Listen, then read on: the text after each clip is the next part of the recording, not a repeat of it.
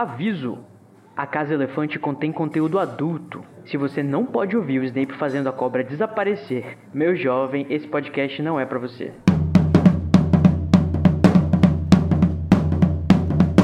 Olá, boas-vindas à Casa Elefante. Puxa uma cadeira, pede um café e vem discutir a obra de J.K. Rowling capítulo a capítulo com a gente. Hoje, o 11 capítulo de Harry Potter e a Câmara Secreta, o Clube dos Duelos.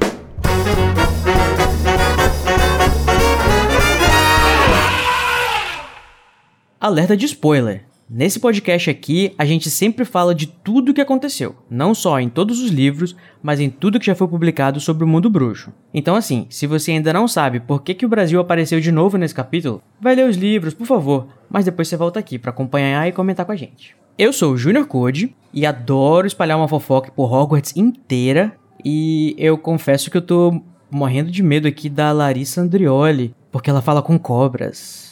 Meu bem, a única cobra de que eu me aproximo é a do símbolo da Sonserina, tá? Você me respeita, por favor.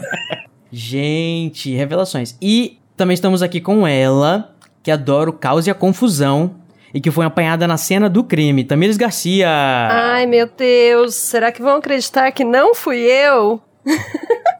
Salvem suas vidas, ninguém está seguro.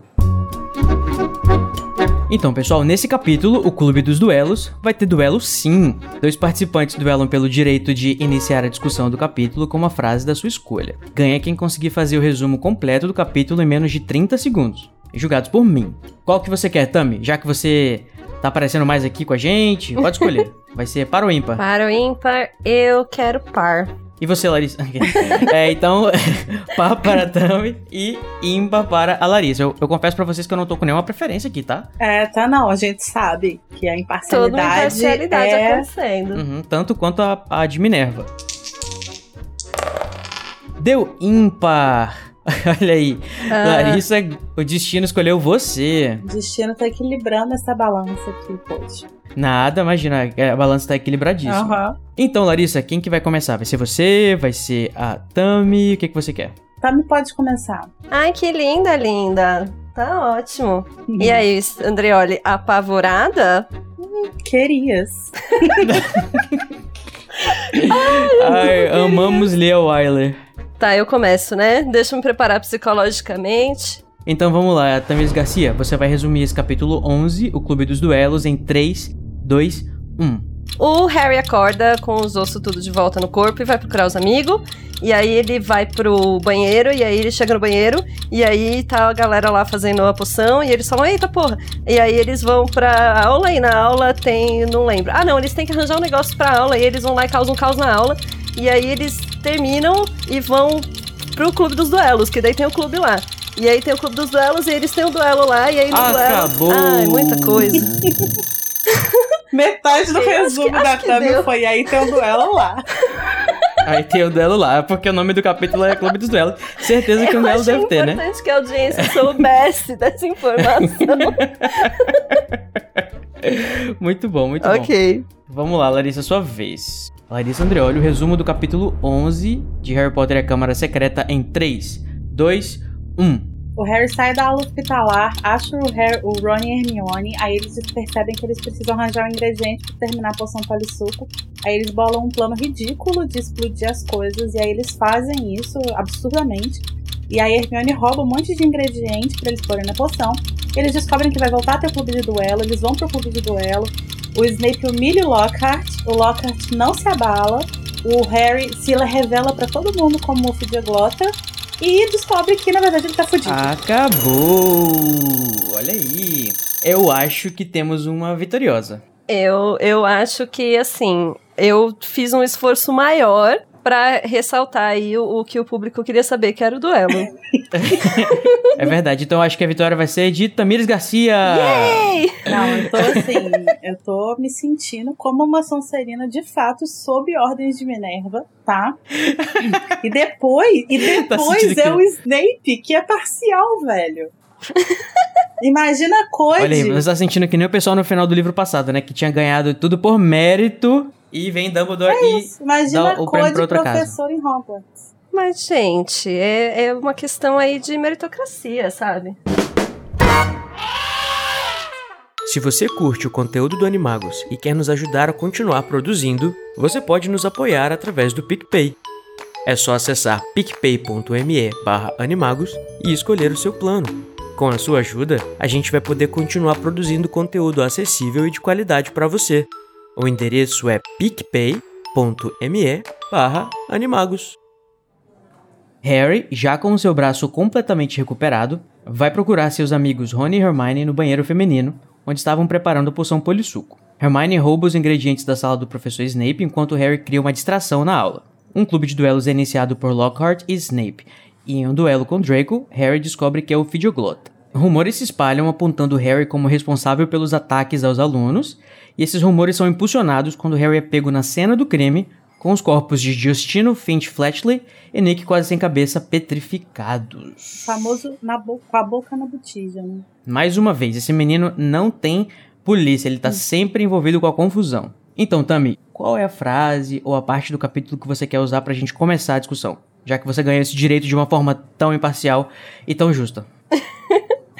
Bom, eu queria falar sobre a pistazinha que a gente tem sobre a Gina que é um pequeno foreshadow que a gente tinha que estar tá prestando um pouco mais de atenção na Gina do que tá, mas é a seguinte frase. Gina Weasley, que se sentava ao lado de Colin Creevy na aula de feitiços, parecia atormentada, mas Harry achou que era porque Fred e George estavam tentando animá-la do jeito errado. Revezavam-se para saltá-la pelas costas, cheios de pelos e pústulas. Que é o, a pior né? justificativa possível para uma pessoa estar atormentada. Se ela estivesse atormentada mesmo, ela virava a mão na cara deles. E eu acho uhum. que tava tudo certo. E conhecendo a Gina como a gente conhece, é capaz de ela realmente fazer isso mesmo, né? Porque ela não leva desaforo, não. Sim, talvez ela fosse mais jovenzinha aí, ela tava realmente atormentada por outros problemas, né? Mas uhum. o ponto é, eu acho muito interessante como é, tem muitas pequenas pistas, pequenos momentos que, que a Rowling vai colocando na história. Nesse capítulo mesmo tem alguns que são completamente irrelevantes. E aí essas coisas a gente realmente deixa passar numa primeira leitura, mas ela vai colocando a Gina sempre ali, pincelando uhum. a Gina ali. A Gina está atormentada, a Gina está tendo problemas. É quase como se fosse um enquanto isso com Gina. Sim. E o que eu acho legal o que eu acho legal nesse trecho que você destacou especificamente, Tam, é que, tipo assim, você vê que o narrador dá uma justificativa, né, que seria esse negócio do Colin, e aí ele já mostra o ponto de vista do Harry, que é já é olhando para uma outra coisa, assim. Então, tipo assim, ele uhum. deixa bem óbvio ali na, na, ele não, né, a Rowling deixa bem óbvio ali na escrita que na verdade ninguém sabe por que, que ela tá atormentada. Uhum. Cada um tá achando uma coisa, e isso já era para ser uma pistazinha, né? Ela despista a gente na própria narração, né? Sim. É quase que como se ela escrevesse pra justamente haver uma releitura. Ela tá escrevendo isso aqui para quem for reler. Sim. Exatamente, mas ao mesmo tempo ela não deixa de, de pincelar, assim, ó. Tem pessoas que estão reparando que a Gina tá estranha. Mas as pessoas não estão dando a atenção que deveriam dar, né? Eu Sim. acho que esse é, esse é o ponto todo do livro. Tem, por exemplo, nesse, uhum. mesmo, nesse mesmo capítulo, tem um outro trecho que ela fala assim, ó. Transido de frio, Harry passou por salas onde havia aulas, captando vislumbres do que acontecia lá dentro. A professora McGonagall gritava com alguém que, pelo que parecia, tinha transformado o colega em um texugo. Então, assim, se você olhar numa releitura, isso poderia ser uma pista para alguma coisa, né? Por que, que teria acontecido isso? Talvez isso fosse desencadear algum outro fato mais pra frente, talvez isso fosse ser muito importante. Mas não, ela deixa sempre alguma coisinha lá. E aí é muito fácil para o leitor passar desapercebido por essas coisas. E aí Sim. algumas delas só que são relevantes. Eu acho isso muito incrível da escrita dela. Uhum. Então, gente, a Ginny estava lá aprontando altas confusões sem ninguém saber, mas todo mundo tá prestando atenção mesmo é nele, no menino Harry Potter, né, que tá sempre no lugar errado na hora errada. tipo, gente, as coincidências desse menino, né, tipo, ele tava na, na... por um motivo qualquer, ele estava na enfermaria justamente na hora que o Colin apareceu lá pro Harry ser o primeiro, o primeiro a saber. E a, a Madame Pomfrey já fica tipo, tá menino, tá bom, muito bem, toma aqui sua alta, sai daqui. Porque ela não queria que ele visse o, o Colin, né? que tá petrificado lá atrás das cortinas. É, tipo, mal, mal sabe ela que todo mundo já meio que já sabe, né? Primeiro que o Harry já sabe, que ele já uhum. viu. E segundo que daqui a pouco todo mundo já vai saber, né? Porque o. Como o Dumbledore diz, as coisas que são segredo absoluto em Hogwarts, né? Ela, a escola inteira fica sabendo imediatamente. E eu adoro como a Madame Pomfrey é sempre muito parcial sobre todas as coisas. Ela tá sempre tentando ter algum efeito, assim. Os alunos têm que ficar aqui, têm que se cuidar, os alunos não podem saber o que está acontecendo. Ela tá sempre Uhum. sendo muito responsável pela ala dela. Eu acho ótimo. Ela é uma das únicas pessoas responsáveis de Hogwarts. Sim, ela tá, tipo, muito. Isso aqui eu estou lidando. Deixem Aham. comigo. Adoro. Isso aqui é o meu reino.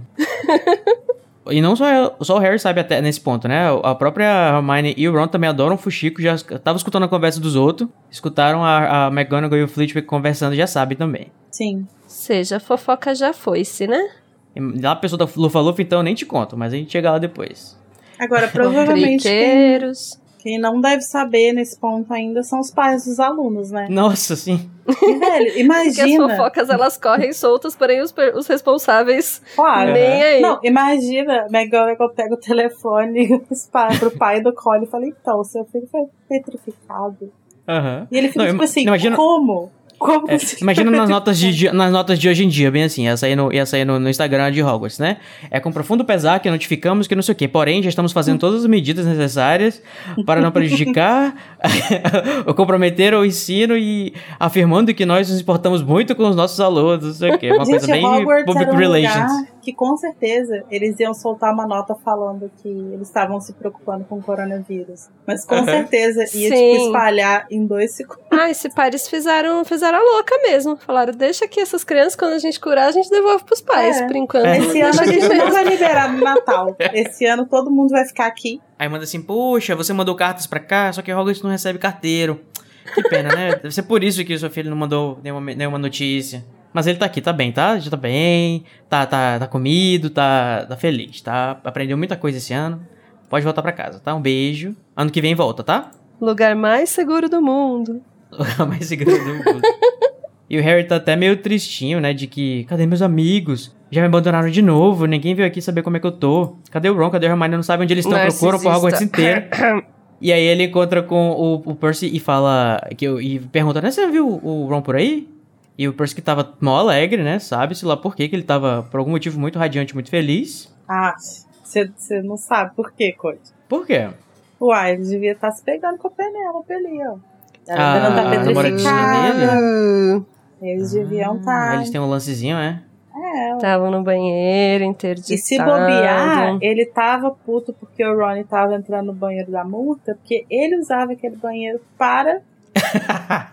Nossa, achei, achei válido. Bem a cara do Percy fazer essas coisas. Gente, então quer dizer que o banheiro da Murta é o banheirão de Hogwarts? Eu acho que. Acho que o primeiro é um pouco exagerado. É, mas o primeiro eu assim, dessa geração. do- dos livros que a gente acompanha, assim. primeiro banheirão pode ter sido o, o banheirão dos Slytherin, né? Quando ele fez a, a Câmara Secreta, ele já levou geral pro banheirão dele. Gente, eu preciso dar uma festa chamada o banheirão do Slytherin. Será que foi pra Você isso, quer na ver a verdade, cobra que ele fez entrar? a Câmara Secreta? Nossa, sim, a Câmara Secreta é o banheirão de Hogwarts, cara. Aí você Aí bota uma depois- cobra gigante lá que é pra ninguém entrar. Não, tipo mas assim, você já ele- tá o quê? Foreshadowing o que, que tem lá dentro. Só Não, tipo, cobra. Não, ele fez a, ele fez a câmara pra dar os rolês dele. Aí depois Aham. deu merda, ele foi embora. Ele falou: ah, então ninguém vai usar meu banheirão. Vou pôr um bicho aqui, ó. É só meu. Ou seja, o Percy estava sendo aprendiz do, do, do Salazar. Mas é ele que fala pro Harry, né, onde o Ron pode estar, assim, falando, ah, tomara que ele esteja no banheiro de novo. E aí o Harry, ah, boa ideia. E ele vai lá pro banheiro da morta, atrás dos meninos, né? E, tipo, quando ele encontra com eles lá, já estão já estão executando altos planos, a poção já tá sendo preparada, a Hermione já colocou todos os primeiros ingredientes, e o Ron e o Harry já estão convictos de que o Draco é o herdeiro, né? Mas eu tem um momento da, da Hermione sensata, né? Ela para e pensa assim: Ué, é um monstro que sai, que sai da, da, da Câmara Secreta? Como é que esse monstro tá andando por Hogwarts atacando as pessoas, hein? E ninguém percebeu isso. Supostamente seria uma coisa que chamaria atenção, não? Aí ela começa É. a confabular. O que que pode ser? Será que é um bicho que fica invisível?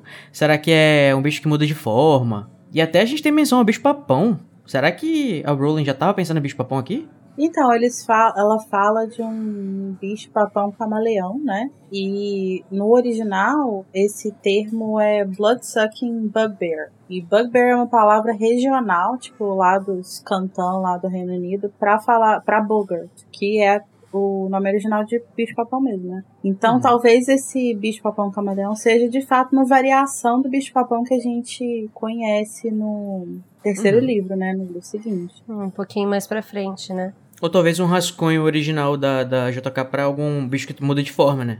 Sim. Porque, tipo, a gente vai perceber que o, que o, que o bicho-papão, de fato, ele é... Ele é meio muda de forma. É, é, né? é, é, a uhum. própria identidade dele.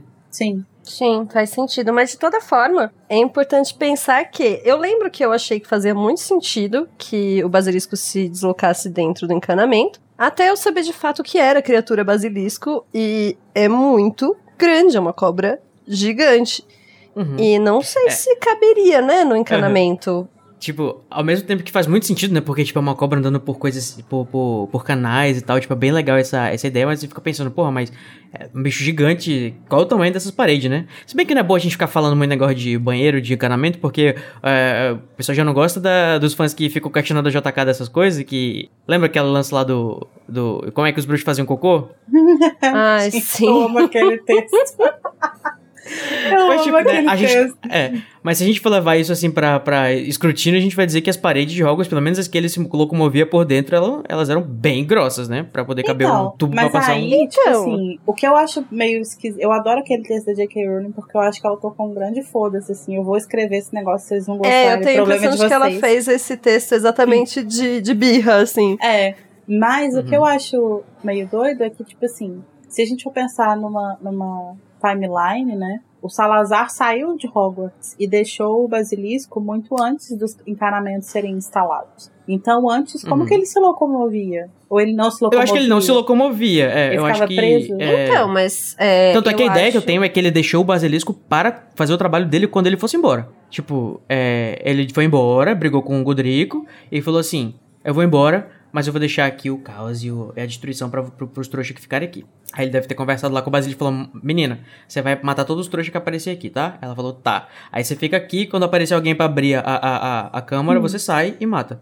Alguém, algum dos meus, algum dos meus descendentes. Sim, aí a ideia era que ele saísse para matar mesmo, não, não saísse uhum. pra se, se deslocar e petrificar pessoas, né? Uhum, Mas é. ainda assim, eu acho que seria possível, assim, pensando na minha lógica sei lá, no meu headcanon talvez, que ele se deslocasse por dentro das paredes. Ainda que não fossem os encanamentos, mas dá, né? Não dá pra, pra não, eu acho que paredes? Dá. Mas sabe o que, que eu acho contraditório? É que, tipo assim, quando você pensa a ideia da Câmara Secreta a partir do livro, das informações que a gente tem nesse livro, tudo faz muito sentido. Ele anda pelos canos, uhum. por isso que o Harry ouve a voz do nada, porque tá uhum. saindo da parede. O, a entrada da Câmara Secreta é num banheiro, sabe? E aí, tipo assim, por que, que, os, que o Salazar ia fazer a entrada da Câmara Secreta num banheiro se não tivesse a ver com encanamento? Mas dizem também que o banheiro pode ter sido construído em cima, né? Tipo, a entrada não precisava ser necessariamente ali. Se Mas bem aí, como é que alguém ideia... fez a, tipo... A pia Mas... que, que... A pia que você tem que falar é, o videoglota pra abrir, né? Verdade. É, Talvez sabe? ele tenha tipo, construído meio a pia que não também. bate as coisas, porque parece que é, o monstro é, veio antes da necessidade dele sair, mas... E tudo... antes de existir banheiros, né? Então, existia banheiros, porque no texto ela fala que as pessoas faziam onde elas queriam e depois, tipo, evanescem. Sim. Mas isso a gente, a gente pode levar em consideração, né? Talvez seja só uma trollagem mesmo. É, o que eu sei é que pelo menos vaso sanitário é uma invenção um pouco mais moderna, né? Mas enfim, eu fico- eu- a, gente, a gente pode ficar aqui perguntando o que, que veio primeiro, se foi o ovo ou o sapo. Hã? Hã? O Porque ovo pra quem não sabe, é, pra quem quem não sabe se, que o basilisco ele geralmente é um ovo de galinha, né? Que é chocado por um sapo. Sim. Foi engraçado. eu juro que eu ri. Obrigado. Obrigado por notar. É, mas eu acho que a, a questão é. A, a própria Hermione, ela fica. Ela vai ser a pessoa que vai identificar, né? Que ele tá se locomovendo pelos canos e ela vai manter essa informação lá nos seus dedinhos, no papelzinho. Sim. O, o fato da Hermione ser uma pessoa muito lógica, né? Isso se mostra muito ao longo dos livros, assim, porque ela, tipo, vai juntando informações. E essas informações nunca são perdidas, assim, tipo. Em algum outro episódio da Casa Elefante, alguém disse, pô, mas tudo bem que o Harry escutasse o- o- os sibilos e achar, eu vi essas palavras, mas quem tava com ele não escutava nada. Fico pensando, ué, se era pelos canos, a pessoa podia confundir os sibilos com água, né? Água passando pelos canos. Sim. Porque, tipo, é, Sim, são eu sempre sibilantes. imaginei que esses sibilos, eles não eram muito altos, eles não são muito enfáticos. E aí, se tem um bicho passando sibilando, ele, ou- a pessoa ouvia do jeito que Uhum. ele ouvia um matar. Sim. Aham. Ele ouvia palavras soltas, ele não ouvia o basilisco falando É. frases completas e eloquentes.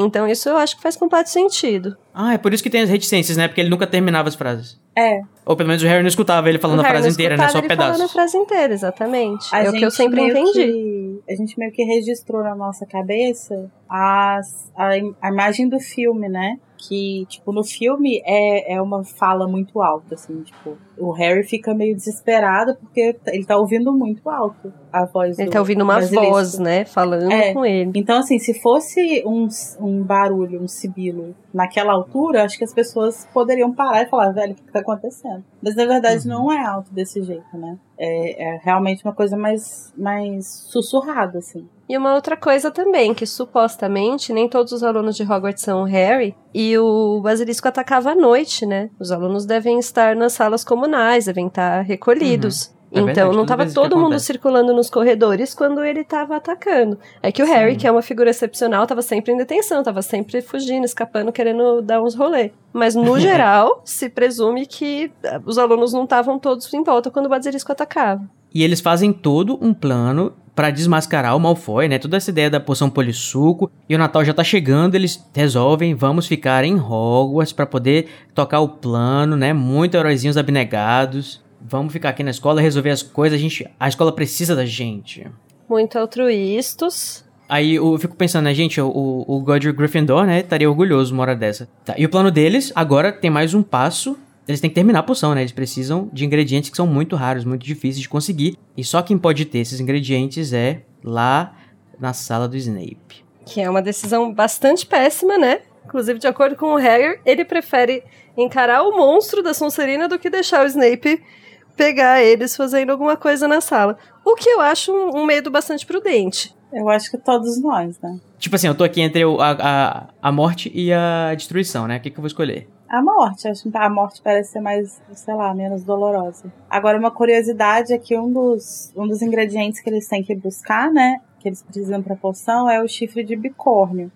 Que tem uma, uma. que pode ter propriedades que são relacionadas justamente ao efeito da poção. Porque esse nome, né, do bicórnio e tal, talvez, sim- é, talvez simbolize essa dualidade, tipo, de duas vidas que se entrelaçam, que são transformadas numa coisa só quando você consome a poção, né? E o bicórnio, que é esse ser mítico, né? Ele perde os chifres anualmente e eles têm que ser colhidos, coletados quando ele não tá olhando. Outro ingrediente que eles falam também são as crisopas ou Lacewick Flies, que também sofrem uma metamorfose. Então tem a ver com a metamorfose da porção. E eles imitam plantas na sua forma adulta. Então também tem a ver com essa questão da metamorfose, da mudança e da dualidade que tem o chifre Uhum, de Imitar bicórnio. alguma coisa, né? É tipo, é bem legal a- a- o jeito como a, a JK constrói as poções, porque são coisas que não são muito óbvias, e, mas que elas têm um significado, tem um- um- uma coisa por trás que tem. que dialoga com, com o que a poção faz, né? Uhum. A gente nunca viu nenhum bicórnio na série direito, viu? Não. Na verdade, nenhum desses, desses animais, assim, desses bichos, eles aparecem. mesmo. Uhum. Só vê usados em poções mesmo. Hum, A, a crisopa, por exemplo, é, uma- é um animal que existe de verdade. É uma tipo uma libélula, é, parece uma Uhum. folhinha. Muito bonitinha. E outro animal que aparece também, e que é da vida real, né? Vamos dizer assim, do- é um animal não mágico, é, o, é a ara- araramboia, que é uma serpente. Então a gente usa a pele da, da araramboia, né? O Boomslang Skin. Que ah, eu achei até uma, uma tradução decente da, da, da Lia, porque é o, o nome é araramboia, né? O nome que é de uma cobra que também a gente fala em português. Que não é a mesma espécie do Boomslang, mas ela tem características parecidas. E eu acho que o, o, o lance da, o lance da pele da cobra também tem essa ideia de uma coisa que, que se renova, que muda, que, que sai. Sim. E você coloca outra capa, talvez. Sim. E que é até um, uma, um vislumbre do que a gente vai encontrar no final do livro, né? Que é uma Uhum. grande cobra que. Eu não lembro se tem essa cena no livro, mas Não, no tem sim, filme ele- eles encontram a pele, né? Sim, como se ela tivesse trocado de pele pra. e tivesse crescido, né? Que é um- acontece com cobras Agora de verdade imagina você também. fazer uma poção com pele de basilisco. É a poção da juventude eterna, gente. É porque o basilisco não morre nunca, né? Gente, mas É. que medo de tomar. Não, medo Né? também, mas assim, É. deve ser uma poção. Eu imagino que as poções, quanto mais raros os ingredientes, mais potentes elas são, né? Mais poderosas elas são. Uhum. Então, tipo, imagina uma poção feita com alguma coisa de basilisco. Bizarro. Até se você usasse, por exemplo, a, a, se a araramboia é um tipo de cobra, se você usasse de outros tipos de cobra, por exemplo, será que mudaria o efeito da poção? Qual seria? Potencializaria de alguma forma? Aumentaria o tempo Uhum. de E como é que- transformação, por E exemplo? como é que Pode descobriram essas coisas, né? Será? O, como é que os bruxos descobriram que esse é, o ingre- esse é o ingrediente ideal pra fazer tal coisa? É. Pode ser. São vários assuntos pra gente comentar, de repente, em próximos episódios, ou pra você comentar aí com a gente. E pra gente ler também nos próximos episódios de Metendo Colher. De como é que eles inventaram as poções, ou se a gente mudar um pouquinho só a receita, né? Tipo, quando você vai fazer uma receita, se ainda funciona ou não. Eu acho que tem muito a ver com receita fazer poção, né? Assim, como se você estivesse cozinhando, você coloca um negócio, e aí de repente, ah, não, vou mudar isso aqui, ver se fica melhor. E aí vai vendo os efeitos. Sim. Eu Você pode Tanto é que o Snape fazia tipo isso, né? assim, É. Eu sempre fico pensando, tipo assim, a primeira pessoa no mundo que fez arroz. Sabe? Tipo, Primeira pessoa no mundo que fez brigadeiro. velho. Isso é uma coisa que, assim, eu ouço desde criança. Brigadeiro não pode grudar na panela. Quem descobriu isso deve ter perdido muitas panelas na vida. Até descobrir que dava Verdade. certo se mexesse. E muito leite condensado. E muito leite condensado. E esses ingredientes são muito raros a gente conseguir e o- eles precisam de algum jeito pegar, de alguma forma. E aí, e a- aí, a gente vai como- pro. Começa a operação distração, né? A operação diversão, de acordo com a Lia. né?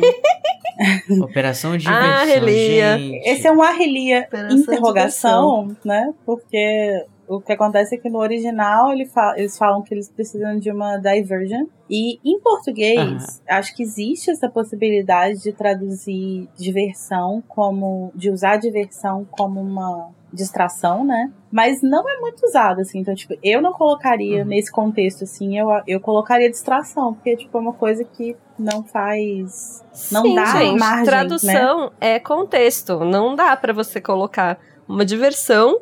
Ali eles estão em ambiente escolar, eles não estão fazendo estratégia policial, sabe? Uhum. É, não, do fica Bop, parecendo assim. que eles vão fazer, tipo, uma operação muito divertida, em que o Snape vai morrer de rir e vai dar de presente pra eles o feito. Gente, a aula do Snape é muito chata. A gente vai precisar fazer uma diversão hoje. Eles vão entrar nas- na, aula de poção, na aula de poções, né? Que vai estar junto com a Sonserina, e aí eles vão tentar causar algum caos. Por sorte, né? Olha aí, que- olha aí que conveniente, não é mesmo? Eles estão fazendo uma poção que tem super a ver com uma coisa que pode causar caos, que é uma poção de- do, do inchaço. Agora eu fico perguntando, por que, que eles aprendem uma poção do inchaço? Né? Tipo, qual que é o objetivo disso? Ah, eu fico olhando esses, as aulas de poções do- no geral.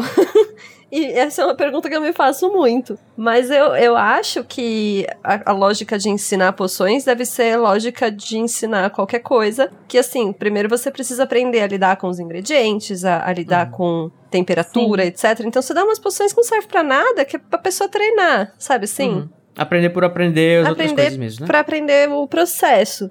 Porque Sim. tem umas poções que eles colocam que eu fico pensando, gente, pra que que existe? E eu Uhum. acho que existe umas coisas também, por exemplo, essa poção, ela inicialmente ela parece indefesa, mas aí depois quando você vê o, o que que ela causa nas pessoas, quando o Harry joga o negócio, né, é, lá na- no caldeirão do Goyle, é uma poção que dependendo de como você usa, ela pode ser perigosa, né? E eu acho Uhum. que faz um pouco de sentido você ensinar isso para crianças desde cedo, para que eles tenham uma noção de que, tipo assim, da, da mesma forma que existem poções que são feitas pro bem, assim, muito entre aspas, assim, mas tipo, com Uhum. intenções boas, é, ela pode ser usada de forma negativa, né? E eu acho que Uhum. isso vai, você vai meio que mostrando pra criança desde cedo, pro, pro bruxo ele que tá sendo formado desde cedo, como que a magia ela muda de, de valor dependendo do contexto, né? Tipo, dependendo É. de como você Ah, vai usar aquilo, assim. Até entendo isso, mas eu não, não imagino que o Snape pretendia divertir todo mundo jogando as poções nas caras das pessoas. Mas, Não gente, vamos combinar que essa ponto. poção é perfeita pra você pegar uma peça em alguém, hein? Sim, eu acho que poções são muito pouco práticas. Assim, você vê. Pra que que você. ah, eles, de fato, usam poções ao longo da saga? Eles usam poção polissuco muito.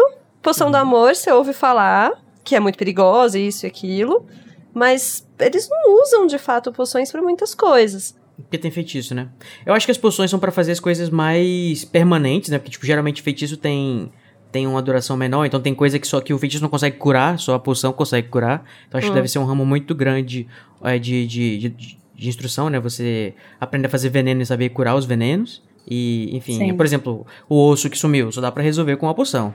O. Enfim, coisas assim, né? E o. Até a poção que eles vão fazer com as mandrágoras pra trazer as pessoas da, da petrificação, né? Sim. É. Eu, eu acho que é um ramo de magia que talvez pra você aprender, talvez seja até um, um passo. Pra você aprender a fazer uma poção de nível é, difícil, você tem que aprender a fazer esse monte de poção inútil, entre aspas, pra você conseguir chegar lá, né? Como se fosse uma espécie de, de dificuldade que vai crescendo. Independente de ela ter uma função ou não. Mas eu acho também que, assim, pra gente que tá de fora, tipo, olhando pra essas coisas com um olhar trouxa, né? É, é, é- se a gente for comparar, é meio que, tipo, química, assim, na vida real, sabe? Tipo, tem milhares de coisas que a gente tanta aprende em coisa que a gente não química usa, né? Desculpa, que gente humanas. nunca... Não, também, amiga, mas assim, tipo assim, que a gente não usa, mas que as pessoas que foram estudar aquilo enxergam uma necessidade, uma importância nos mínimas, nas mesmas mínimas coisas que são ensinadas pra gente desde o início do estudo da química. E Então, pra Uhum, gente pode sim. parecer completamente despropositado estudar um, tipo, uma porção de, de inchaço. Mas, às vezes, tipo, pro Snape fez algum sentido, assim, porque também eu não imagino o Snape pensando assim, ah, eu vou, eu vou colocar isso aqui porque é divertido. Alguma função deve ter, né? Tipo, Nossa, alguma... o Snape dando ferramentas para as crianças pregarem peças uma das outras. Óbvio que ele faria Ele quer ver isso. o caos. O Snape tá confabulando com pirraça pra causar caos em Hogwarts. Gente, tenho certeza. Obviamente, be- Já BFFs. pensou que plot twist? Olha só, já pensou? No final das contas, o Snape era um grande maroto. Um grande mal, prankster. mal, Um grande maroto. interpretado. Ai.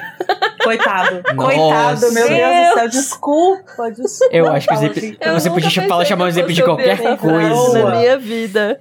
Acho que fomos longe demais, produção. É aqui que a gente vai pro próximo assunto, né? Editor, você pode cancelar essa participante? por Não, favor? não cancela, editor. Não, Deixa cancela essas palavras eu. saindo da boca da Larissa. Eu já pedi desculpa, tá? Por favor. Larissa Andreoli acha que Snape era um maroto. Um Espalhem. maroto enrustido. Espalhem. Gente, eu tô cancelada a partir de hoje, a verdade é essa.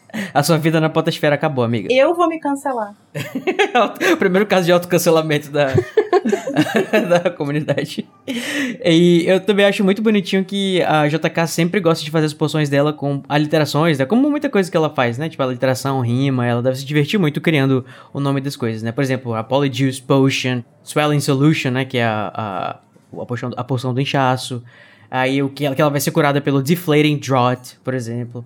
E tudo mais. Tipo, tem muito. Tem muita coisa espalhada pelo livro e eu acho muito gostosinho ler. Tem gente que acha infantil demais, mas eu, eu, eu amo essas. Ah, eu adoro. Esses pedacinhos E eu acho Eu muito também. legal como que ela consegue fazer essa, essa jogada tanto com nomes, tipo, em latim, quanto com nomes em inglês. Então, tipo, você tem a Félix Felicis, Uhum. aí você tem a, o, o Deflating Drought, então você tem, tipo, Uhum. É, Pepper Up Potion.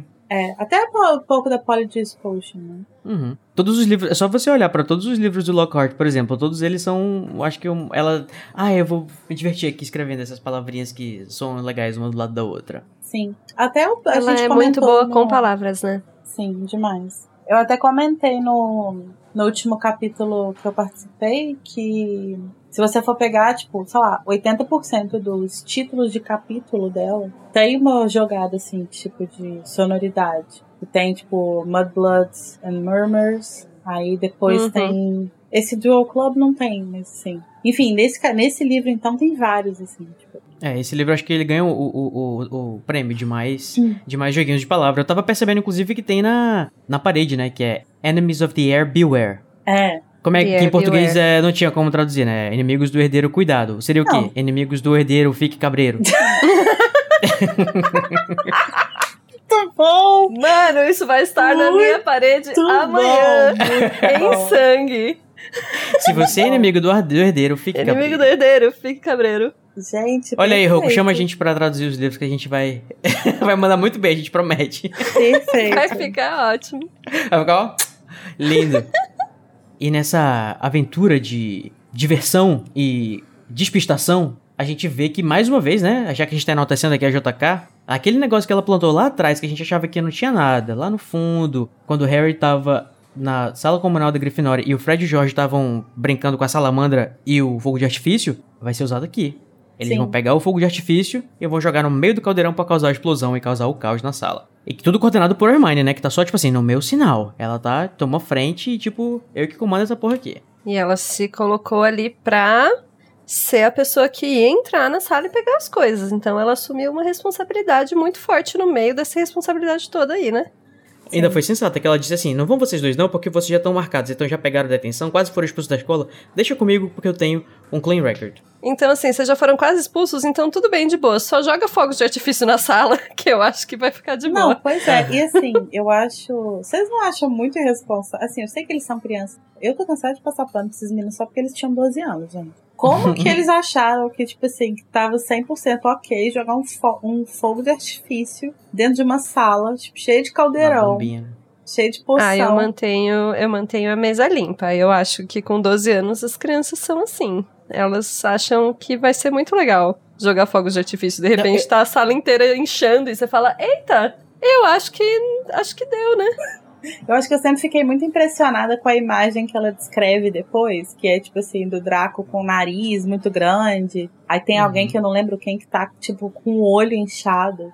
E eu tenho muito nervoso Mas, de Larissa, olho. você tá sendo pro- uma pro de pessoa adulta responsável, entendeu? Não, amiga, mas Se é você uma lê coisa... isso com olhos de criança, você pensa, mano, pensa o garoto mó babaca da sua sala indo com a cabeça inchada. Não, você fica. claro, Isso é mas muito assim, cômico. Mas, é- mas essa é uma cena que sempre me deu muita aflição, desde a primeira vez que eu li, porque tem uma, uma das pessoas que tá, tipo, com o olho muito inchado. E eu tenho muito nervoso de olho. Então eu, ficava- eu, eu fico pensando, tipo assim, que o olho vai explodir igual um balão. Ah, Então eu tenho muito nervoso. obrigado pela imagem mental, obrigada Larissa. pela imagem mental. Gente, tá vocês nunca ótimo. viram É. o albergue? Ai, o Alpec. Ah, eu, tô dizendo, eu entendo que a Larissa tá dizendo que, tipo assim, eu entendo que as crianças façam isso, mas eu não entendo que esses três fossem fazer isso, né? Tipo, ele- a gente acha que eles são Eu, relativamente eu responsáveis. Tanto é que eles entendo. vão ficar em Hogwarts pra salvar a escola, né? Não, mas eu entendo o, o Ronnie e o Harry terem essa ideia. Mas eu acho que a Hermione devia dar uma segurada. Ah, mas, tipo amiga, É tá de boa. Eles sabem que, ela, eles sabem que dá pra justamente, resolver. Eles não estavam se arriscando fazendo isso. Não, vocês estão já em apuros, então só, só joga os fogos só. Então, na É. cabeça deles estava. Isso aí tava muito, muito normal, muito dentro do que crianças fazem. E tem, e Eu tem não acho tá antídoto. assim. Tem antídoto, tá tudo bem. Tipo, tem uma pessoa responsável na sala que vai cuidar de todo mundo. É, O que também é um pensamento um olho, bem cresce de infantil. novo. Tipo, É. você cria o caos, porque você sabe que tem enfermaria, tem os professores, tem É. alguém pra Não vai ter cuidar. consequências, né? É, é inconsequência mesmo. É, é- é- eu passo esse pano ainda, aí sim. Eles foram irresponsáveis, mas eu acho que dentro de uma proporção de criança. Enfim, essa cena me incomoda muito porque eu tenho muito nervoso. Vocês também não podem esquecer, gente, que a JK adora escrever como se ela estivesse escrevendo pros trapalhões, né? De vez em quando É, ela de solta um. De vez em quando ela solta umas coisas bem umas- galhofas assim, só pra sacanear, só pra sacanear mesmo. Eu acho, na verdade, que o que acontece é que eu sempre fui uma adolescente muito certinha. Certinha. Então, Eu pra também. mim é uma coisa tipo assim, gente, mas como assim? Tipo, o máximo que eu fiz de errado na minha escola foi estimular a minha amiga a jogar um saco de ketchup no ventilador. O que já não me parece uma boa ideia. Acho que o máximo que eu fiz era jogar papel higiênico no teto. Era o que eu isso, fazia. isso quer dizer. É o máximo que eu Não, fiz mas foi o isso. máximo que vai fazer é sujar. Eu lembro que eu chegava no banheiro e via a torneira aberta, com alguém tinha deixado só de zoas, e eu fechava a torneira. As pessoas deixavam a torneira aberta de zoas. Era. Mas Gente, otário- eu também é, otário já, fechava. né? Eu só nunca soube por que, que ela tava aberta. Ai, Nossa, esqueceram uma torneira aberta. E eu fechava. olha só. Que absurdo. Então, gente, agir como se nada tivesse consequências é uma coisa muito comum de adolescente. Vamos. Esse pano vai ser passado pra É, gente. eu vou manter esse pano. Agora, o que eu queria comentar desse pedaço é que, assim, eles comentam, né, depois, que o Harry comenta que ele tem certeza que o Snape sabia que ele já tinha, que ele tinha explodido o caldeirão do Goyle. E, assim, parece que o Snape já tá usando legilimência aí nesse pedaço. Sim, mais uma Hum. vez a J.K. deixando, dando a entender desde, desde lá de cedo que o Snape tinha essa capacidade, né? É, gente, é, tem o checklist desse livro que a JK tava escrevendo em cada capítulo, aí ela tinha assim uma lista que era é, Lockhart sendo cuzão? Check. Gina já apareceu em algum lugar fazendo alguma coisa suspeita? Check. É, Snape tá sendo suspeito de ter os elementos da galera? Check.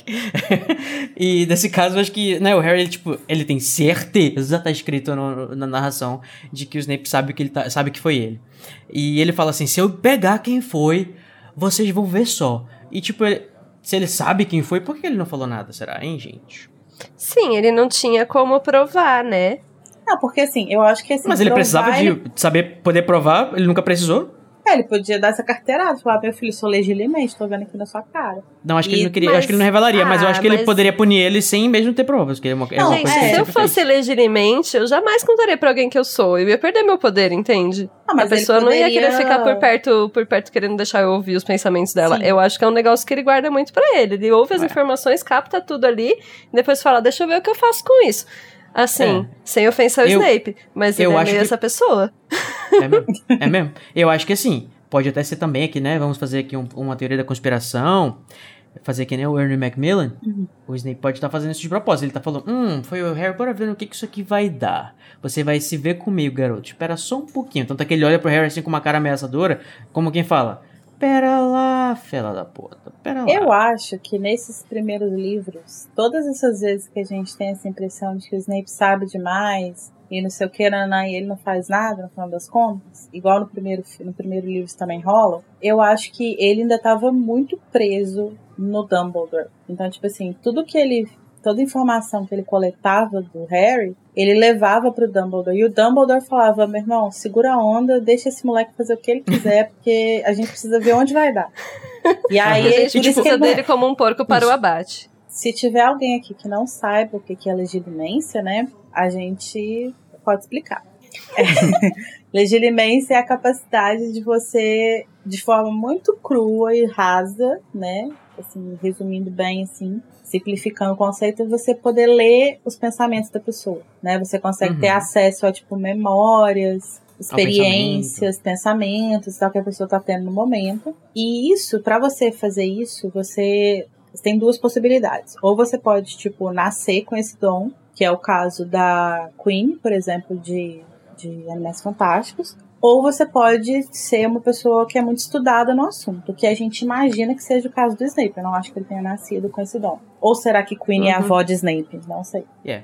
Fica é uma habilidade que dá, dá tanto pra você fazer com ou sem varinha, né? Eu imagino que quem não é muito Sim, treinado Sim, precisa fazer é o possível feitiço. fazer com feitiço ou com. Sim. Eu sempre, na verdade, achei que o Snape fazia não verbal. Depois da Queen é que eu parei pra pensar. Eu acho, na, na verdade, eu acho que a legilimência, ela não exige um feitiço. O que exige um feitiço é a oclumência. Que é o Não. oposto Mas que é o- você... não exige, mas Não, é o o Snape contrário. usa legilimens pra acessar. A, Não, pra fazer oclumência não precisa de feitiço. É, a oclumência ela é a defesa. Mas a gente discute isso melhor quando chegar na Ordem da Fênix. ok. Mas ficou explicado o que é legilimência, né? Uhum. E o Snape é uma pessoa que tem essa habilidade. E o que vai acontecer ao longo dos- desses primeiros livros é que a gente só vai saber, de fato, que ele tem isso lá no quinto livro. Mas a gente vai tendo essas pistazinhas aqui Uhum. ao longo dos primeiros livros. Isso, e será que de repente, vamos lá, vai que o Snape olhou lá na cabecinha do Harry, rapidamente fez um, um tudo, tudo, tudo rapidinho, fez o upload e viu que ele tinha plano de se filtrar na, na Sonserina e interrogar o Malfoy. Será que ele olhou assim, hum, bora ver no que que isso aqui vai dar? Tipo, rapidinho ele entrou assim e viu, ou será que é muito rápido pra ele ter visto tudo isso? Eu acho que é rápido, eu acho que na verdade ele só viu qual era o qual, qual era a causa do caos ali. E Uhum. talvez no futuro ele fosse fazer alguma coisa sobre isso, né? Pra, Porque- pra punir é. o Harry. É porque eu fico pensando, tipo assim, se ele pensou, se o Harry jogou isso aqui, por que, que o Harry jogou? Que, por que, o que, que ele tá querendo fazer? Por mais que naquela hora ele não tivesse lendo a mente do Harry, pode ser que ele lesse logo depois pra, pra pensar, tipo assim, ué, o Harry nunca foi de causar explosões no meio da aula, o que, que esse menino tá, tá pensando? O que, que ele tá tramando? Mas, né, a gente nunca vai saber. Ah, não sei. Eu acho que ele até conseguiria, tipo assim, fase, porque na nossa cabeça os pensamentos nunca estão soltos, né? Existe Uhum. uma cadeia, assim. E eu acho que ele consegue perceber, tipo, mesmo que um vislumbre, assim, tipo, Uhum. às vezes não entender exatamente a motivação, todos os detalhes do plano e tal, mas acho que ele vê, tipo, um panorama, assim, em geral. Só que eu acho que tem esse rolê do Dumbledore. Eu acho que ele não deixa de passar nada pelo Dumbledore antes de tomar nenhuma atitude. Uhum. E aí o Dumbledore fala, hold your horses. Deixa o Deixa o, deixa o moleque Deixa o fazer o que ele quiser. Sai da cabe- Manda nessa escola. Sai da cabeça do menino. Deixa o menino brincar. Respeita as crianças! É. Vagabundo! Mas assim, também, né? Pode ser que sim, porque eu tenho uma teoria que eu vou falar pra vocês depois sobre por que, que o Snape não fez nada agora se ele tivesse tanta convicção assim de que o Harry é o culpado. Mas a gente vai chegar lá, porque agora a gente vai falar sobre o Clube dos Duelos, que voltou, né? É passado pra gente pela narração de que é uma coisa que acontece de tempos em tempos em Hogwarts e agora, talvez pela questão da violência, de Hogwarts resolveram reativar. E também o, o Lockhart queria uma chance para ter um palco pra brilhar, né? Obviamente. ele já chega apresentando o professor Snape para os alunos, como se os alunos não conhecessem o Snape, dizendo assim: Bom, eu pedi aqui para me ajudar um professor que sabe um pouquinho ele fala, ele fala que o Snape é o assistente dele. Eu adoro Isso. ele chamar o Snape de assistente. é verdade. Eu imagino o Snape no, atendendo o telefone, tipo secretária, sabe? Lockhart Mas o mais legal vem. dessa cena é que essas pequenas coisinhas que o Lockhart vai falando vão construindo a tensão pro momento que o Snape vai, tipo, pá, né? Uhum, e aí você é. entende que, tipo assim, ele não fez só de babaquice, de, tipo assim, só porque ele é um babaca, mas ele fez, tipo, porque tem uma construção específica de, tipo assim. Ah, não é só porque, porque o Lockhart, Lockhart é chato, é porque o Lockhart é chato, ele desmereceu ele. Ele fez o que lá, ele vira e falou assim: Ah, é, seu filho da puta, então deixa eu te mostrar aqui seu assistente. Gente, Deixa eu ver ele aqui fala. Que eu entendo um pouquinho sobre o duelo. É, exatamente. Ele fala assim, gente, esse aqui é o professor. O, professor Snape é um assistente e ele sabe um pouquinho, uma, uma coisinha de nada sobre o duelo. Eu pedi pra ele vir aqui me ajudar com vocês, tá bom? Eu falo, amado. O Snape sabe um pouquinho de duelo, querido. você e o Snape você não durava nem 15 segundos no duelo de verdade. Acho que nem um segundo. O Snape, é, além de, de, de, bom duelista, é legitimamente. Ele sabia o que você tá pensando antes de você de você conseguir tirar sua varinha do bolso. E aí o Snape já sobe no negócio e já vai colocando o Lockhart no lugar dele. Essa cena é muito importante, porque, tipo assim, primeiro a gente vai ser apresentado a um feitiço que vai ser chave Pro, vai ser, inclusive, pra... exaustivamente utilizado. É, tipo assim, uhum. inclusive, JK, invente outros feitiços. Mas é, que vai ser usado pelo Harry até o final, que é o Expelliarmus, né? Que é o feitiço de desarmar. E aqui a gente pode estabelecer uma discussão que eu acho que não vai ter fim, mas que. Ah, lá vem a discussão da Expelliarmus. Desculpa. Mas que é o fato de que. é um feitiço muito complexo. É, espelharmos a princípio ele parece um feitiço muito simples, né? Ele parece uhum. né? Uhum. Só que primeiro a gente vai ver que tem toda aquela questão que a gente vai discutir mais pra frente, talvez, da lealdade das varinhas, que tá ligada ah. a isso. E tem o fato de que, tanto no livro quanto no filme, é, o efeito do, do feitiço aqui parece ser. Ele funciona como se fosse, tipo assim. Um, um empurrão. É, como se fosse um empurrão. Tipo assim, é como se fosse um feiticinho de duelo mesmo, sabe? Tipo assim, pá, pá, aí fulano voa pra trás e tal, não sei o que, joga ele pra longe. Não sei o que, perde a varinha um por consequência. Parece que perde por consequência, né? Exatamente. Uhum. E aí tem outras ocorrências da, dessa manifestação do feitiço, em que a pessoa sofre, tipo, um, um baque físico, mas em vários momentos dos livros também ele esse feitiço aparece sem mencionar que a pessoa foi empurrada ou que ela sofreu uhum. é, algum Nessa, tipo de coisa. É. Nessa cena específica do a, a, primeira vez que o feitiço é apresentado e tá na, no clube de duelos, se eu não me engano, o Lockhart voa para trás, né? O feitiço é tão forte que ele vai Sim. parar lá na puta que pariu. Sim. Sim. Tanto é que é o Snape, tipo, mostrando, ah, é filha da puta, toma aqui essa porra. E tem gente até que se pergunta se de fato o Snape usou Expelliarmus ou se ele tava só zoando e usando outro feitiço não verbal e falando Expelliarmus só pra despistar. Sim, eu acho incrível essa teoria. Eu, eu não acho que seja isso, porque justamente por causa do fato de que esse feitiço varia muito, assim, tem contextos no livro em que a pessoa realmente é arremessada para trás, tem contextos uhum. em que não. Eu acho que tem a ver com a, a, a a potência do feitiço, sabe? Assim, uhum. de como quando o, o, bruxo lança o feitiço, a força que ele vai. Se só voa varinho, se voa geral, uhum. assim, entendeu? É, pode ser também, né? Eu acho que a gente tem menções nos, nos livros das duas coisas. Tanto que só a varinha sai, escapole da mão da pessoa, quanto a pessoa é arremessada para longe e uhum. a varinha cai por, por consequência. Nesse caso do Snape especificamente, como ele tava realmente, tava, a, a Rowling tava até construindo essa raiva que tava o Snape, dá, eu acho até que, dependendo do bruxo, se ele for habilidoso o suficiente, ele consegue colocar a força ou o poder que ele quer no uhum. feitiço, sabe? Então ele tava. Ele não tava num contexto de duelo, obviamente. Então ele consegue concentrar a magia dele e fazer um espelharmos que seja muito mais forte do que talvez um que o aluno faria. Até porque varia muito isso, né, no livro. Tem, é. quando as crianças estão aprendendo, o feitiço tem uma intensidade, depois ele melhora, piora, ou a pessoa desenvolve como faz. Então, eu acho que tem a ver com isso. É, o próprio Stupefy, né, o Stupefaça, é outro feitiço também que tem efeitos diferentes em algumas retratações no livro. Tipo, tem momento que ele é só uma coisa que deixa a pessoa meio tonteada, assim, e tem momentos que ele faz a pessoa ficar desacordada, ela, ela, ela apaga, né? Sim, realmente. Então eu acho que depende muito da intenção e da, e da, da intensidade. Uhum. Que eu acho que magia é uma coisa que envolve muito essas duas coisas. Sim, o que me faz pensar que, por exemplo, a Gina, que é uma bruxa que a gente tem em vários momentos uma é, é, descrito que ela é, tem muito poder, né? Que ela é muito forte. Imagina essa menina mandando espelhar armas aqui junto com o Snape, velho. Pois o, é, o então. Lockhart vai parar lá na casa dos gritos. É. A, a Rowling às vezes até fala disso. Ai, fulano é um bruxo poderoso. Gina é uma bruxa poderosa. Eu acho que isso também influi, sabe? O quanto de, de Uhum. poder, o quanto de magia a pessoa tem. O quanto É. ela consegue canalizar, porque a varinha é só um canalizador, Um canalizador, né? é. Então, quanto ela consegue canalizar, e depende da, da cabeça da pessoa, né? Essa coisa da É. legilimência também entra. Mas pensa assim, gente, é, imagina se, se não fosse. Imagina que não é legal, assim, se o, o, o Snape tivesse realmente feito isso, de falar um feitiço e jogar outro, justamente porque a primeira coisa que se espera mesmo, por mais que o Lockhart vai dizer isso meio que pra passar um pano pra si mesmo, a primeira coisa que se espera de que aconteça num duelo, eu acho que é você ser desarmado, né? Então ele, ah, você acha que você vai se desarmar? Então olha aqui. Aí você faz outro feitiço nele. Mas assim, eu, eu acho que isso é só uma. uma como é que eu posso dizer? Uma. Um, um, um sonhozinho feliz que eu gosto de acreditar, porque provavelmente o Snape realmente só usou um, um Expelliarmus mesmo que fez ele voar longe. Né? Se for usar a navalha de Ockham pra reduzir as coisas, a coisa mais simples possível. É uma boa teoria. Eu acho que dá pra acreditar que ele possa ter, né, colocado um feitiço a mais. Mas eu nem sei se é possível. É possível fazer dois feitiços ao mesmo tempo? Não, eu acho que ele não fez dois feitiços ao mesmo tempo. É, assim, essa teoria que eu tô dizendo, né, que eu nem sei se eu acredito, é que ele fez ou- um outro feitiço e falou Expelliarmus, entendeu? Ele fez um feitiço não verbal ao mesmo tempo que ele pensava outra coisa. Então, eu acho que Snape ao teria a capacidade tempo. de fazer isso. Não, porque, tipo, o Expelliarmus, ele não canalizou na varinha. Tipo, É, é tipo como se eu falasse agora, em vez de falar um Ah, feitiço, entendeu? entendi. Tipo, Tá. pega essa. Mas aí isso já desmistifica completamente a necessidade de usar palavras pra fazer feitiços. E aí isso Mas já é porque isso depende da capacidade do bruxo, maior. né? Tem gente, tem bruxo que consegue fazer feitiço sem falar. O Sim, Snape, por exemplo. mas aí se você falar redúcio e não reducto, vai sair qual? O que você quer ou o que você tá falando? Aí eu não sei te dizer, amiga.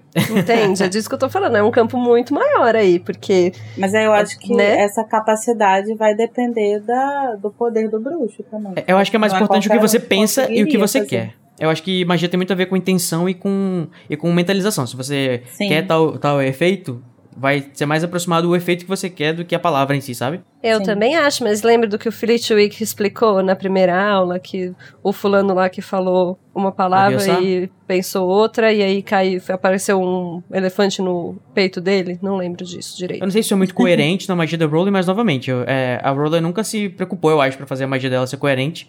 Eu acho que nem a gente não, não tá no lugar de discutir matemática e logicamente a, a- como funciona a magia no mundo dela, sabe? Sim, então, por isso que eu tô falando. Eu acho que daí, pra entrar nessa teoria, tem que entrar em tudo isso, como que, como é esse funcionamento. E eu acho mais complexo.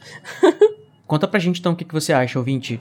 O que eu mencionei antes do negócio da complexidade do espelharmos, né? Que uma das coisas que é muito importante esse feitiço é porque ele vai ser muito é, chave do sétimo livro, né? Uhum. Principalmente do final do sexto Sim. livro, sétimo e tal.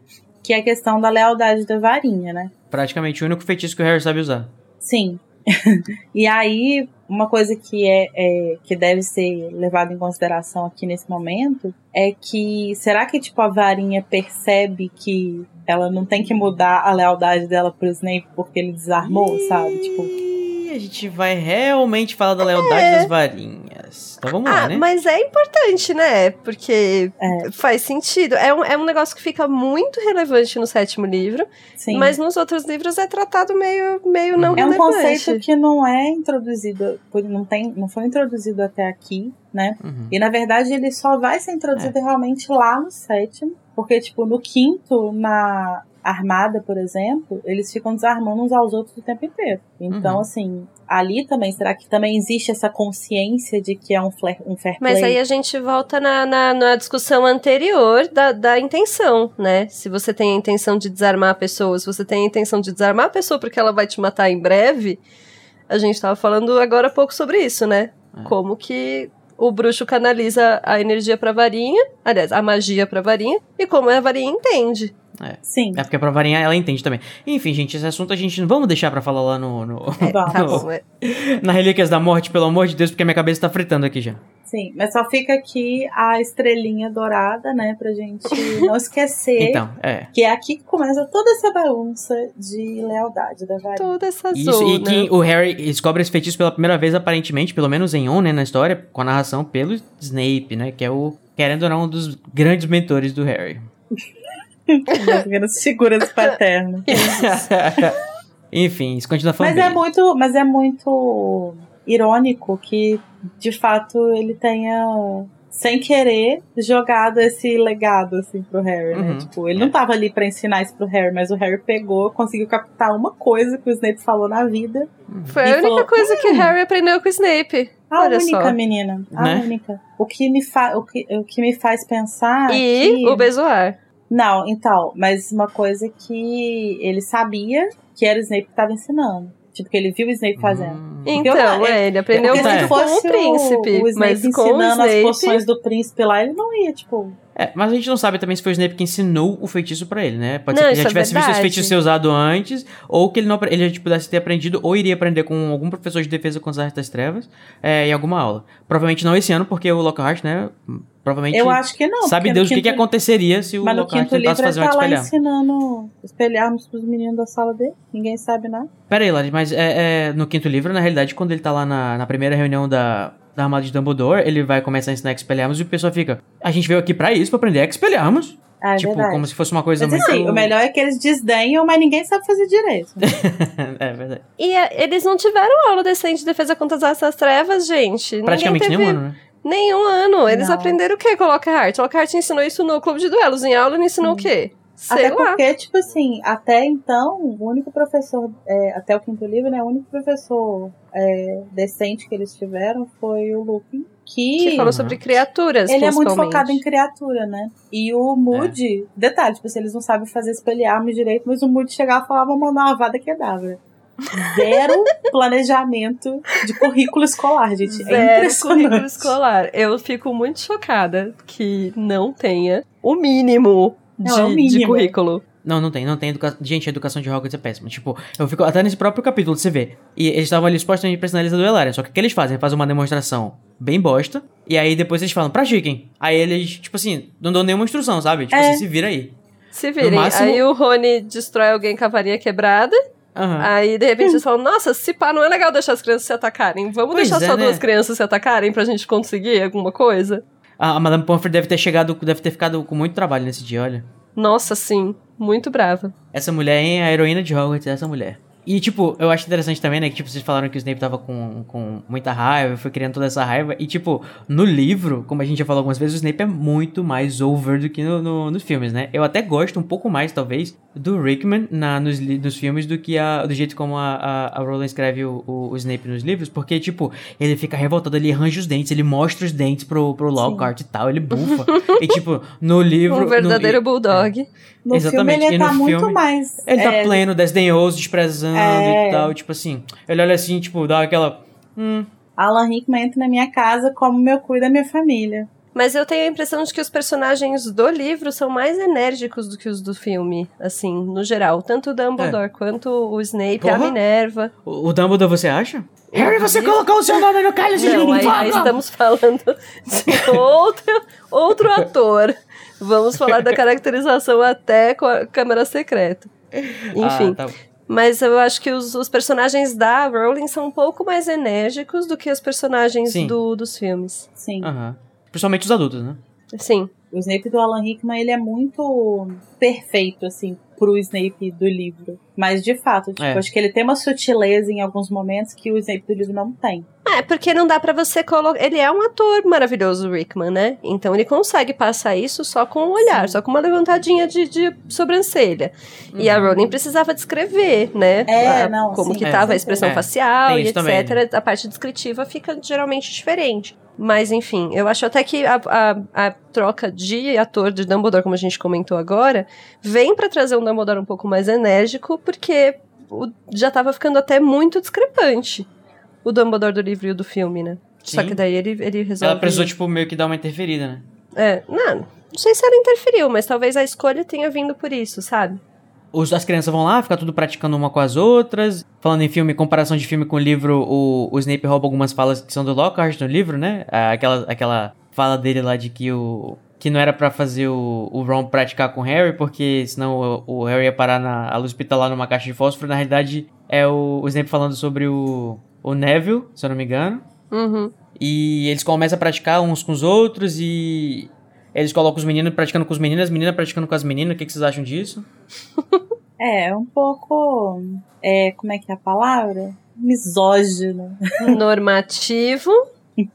e sabe quem é que vai praticar com a Hermione? Eu acho que é a menina mais feia que a JK descreveu até agora. Tadinha da bichinha. É uma descrição extremamente problemática, inclusive. Pois não é, né? gente? Era grande e atarracada, e seu queixo pesado se projetava para frente, agressivamente.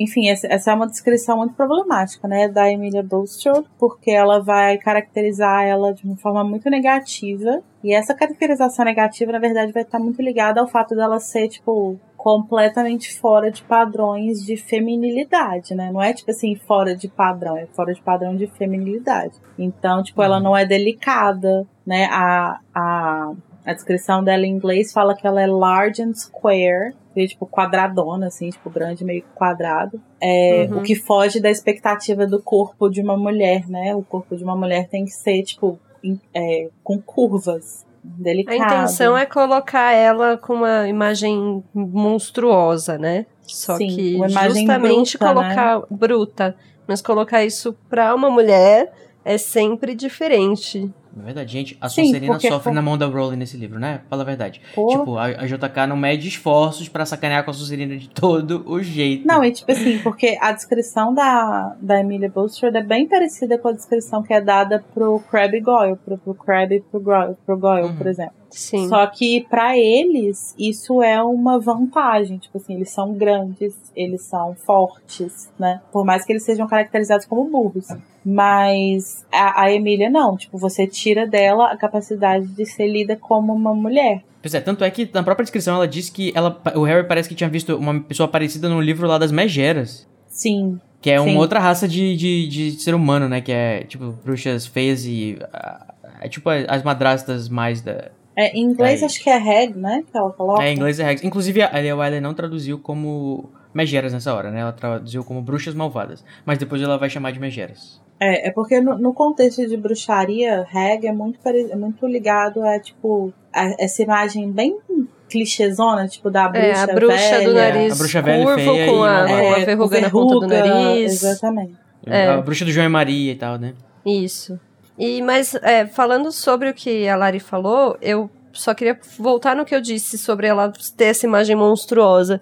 Eu acho que, assim, tirando o Draco, a Rowling constrói a Sonserina inteira como se fosse um bando de ogro. Assim, Sim. você fica imaginando alunos andando e pessoas da Sonserina sendo trolls, porque ela, todo mundo, coloca sempre com essa imagem de assustadora, de, de hag mesmo. Você falar que eles são sempre aqueles que são os trapaceiros e, o- e e os É. escrotos e tal. Uhum. Não, e tipo assim, até as duas únicas mulheres que eu me lembro da gente ter, meninas, né, que, a gente, que eu lembro da gente ter descrição da Sonserina, é a Emilia Bulstrode e a Pansy Parkinson, né? Uhum. E a Pansy, eu não lembro como ela é descrita a primeira vez, mas também é de uma forma bem pejorativa, assim. Então, assim, você não tem nenhuma mulher que é nem, tipo, descrita no nível do Draco, de, tipo assim, ela é filha da puta, mas ela é, tipo, padrãozinha. Não, sabe? É. Tipo, todo mundo é esquisito. Tudo bem que é o Draco, né? Mas, tipo assim, até aqui a gente, a gente tem que ter esse, esse clichê do, do inimigo trapaceiro. Tipo, eles estão se preparando pra duelar o Harry e o Draco. E aí, antes do, do professor acabar a contagem do 3, o, Harry- o Draco já vai e bota pra cima. Ataca Tipo assim, no 2, é. né?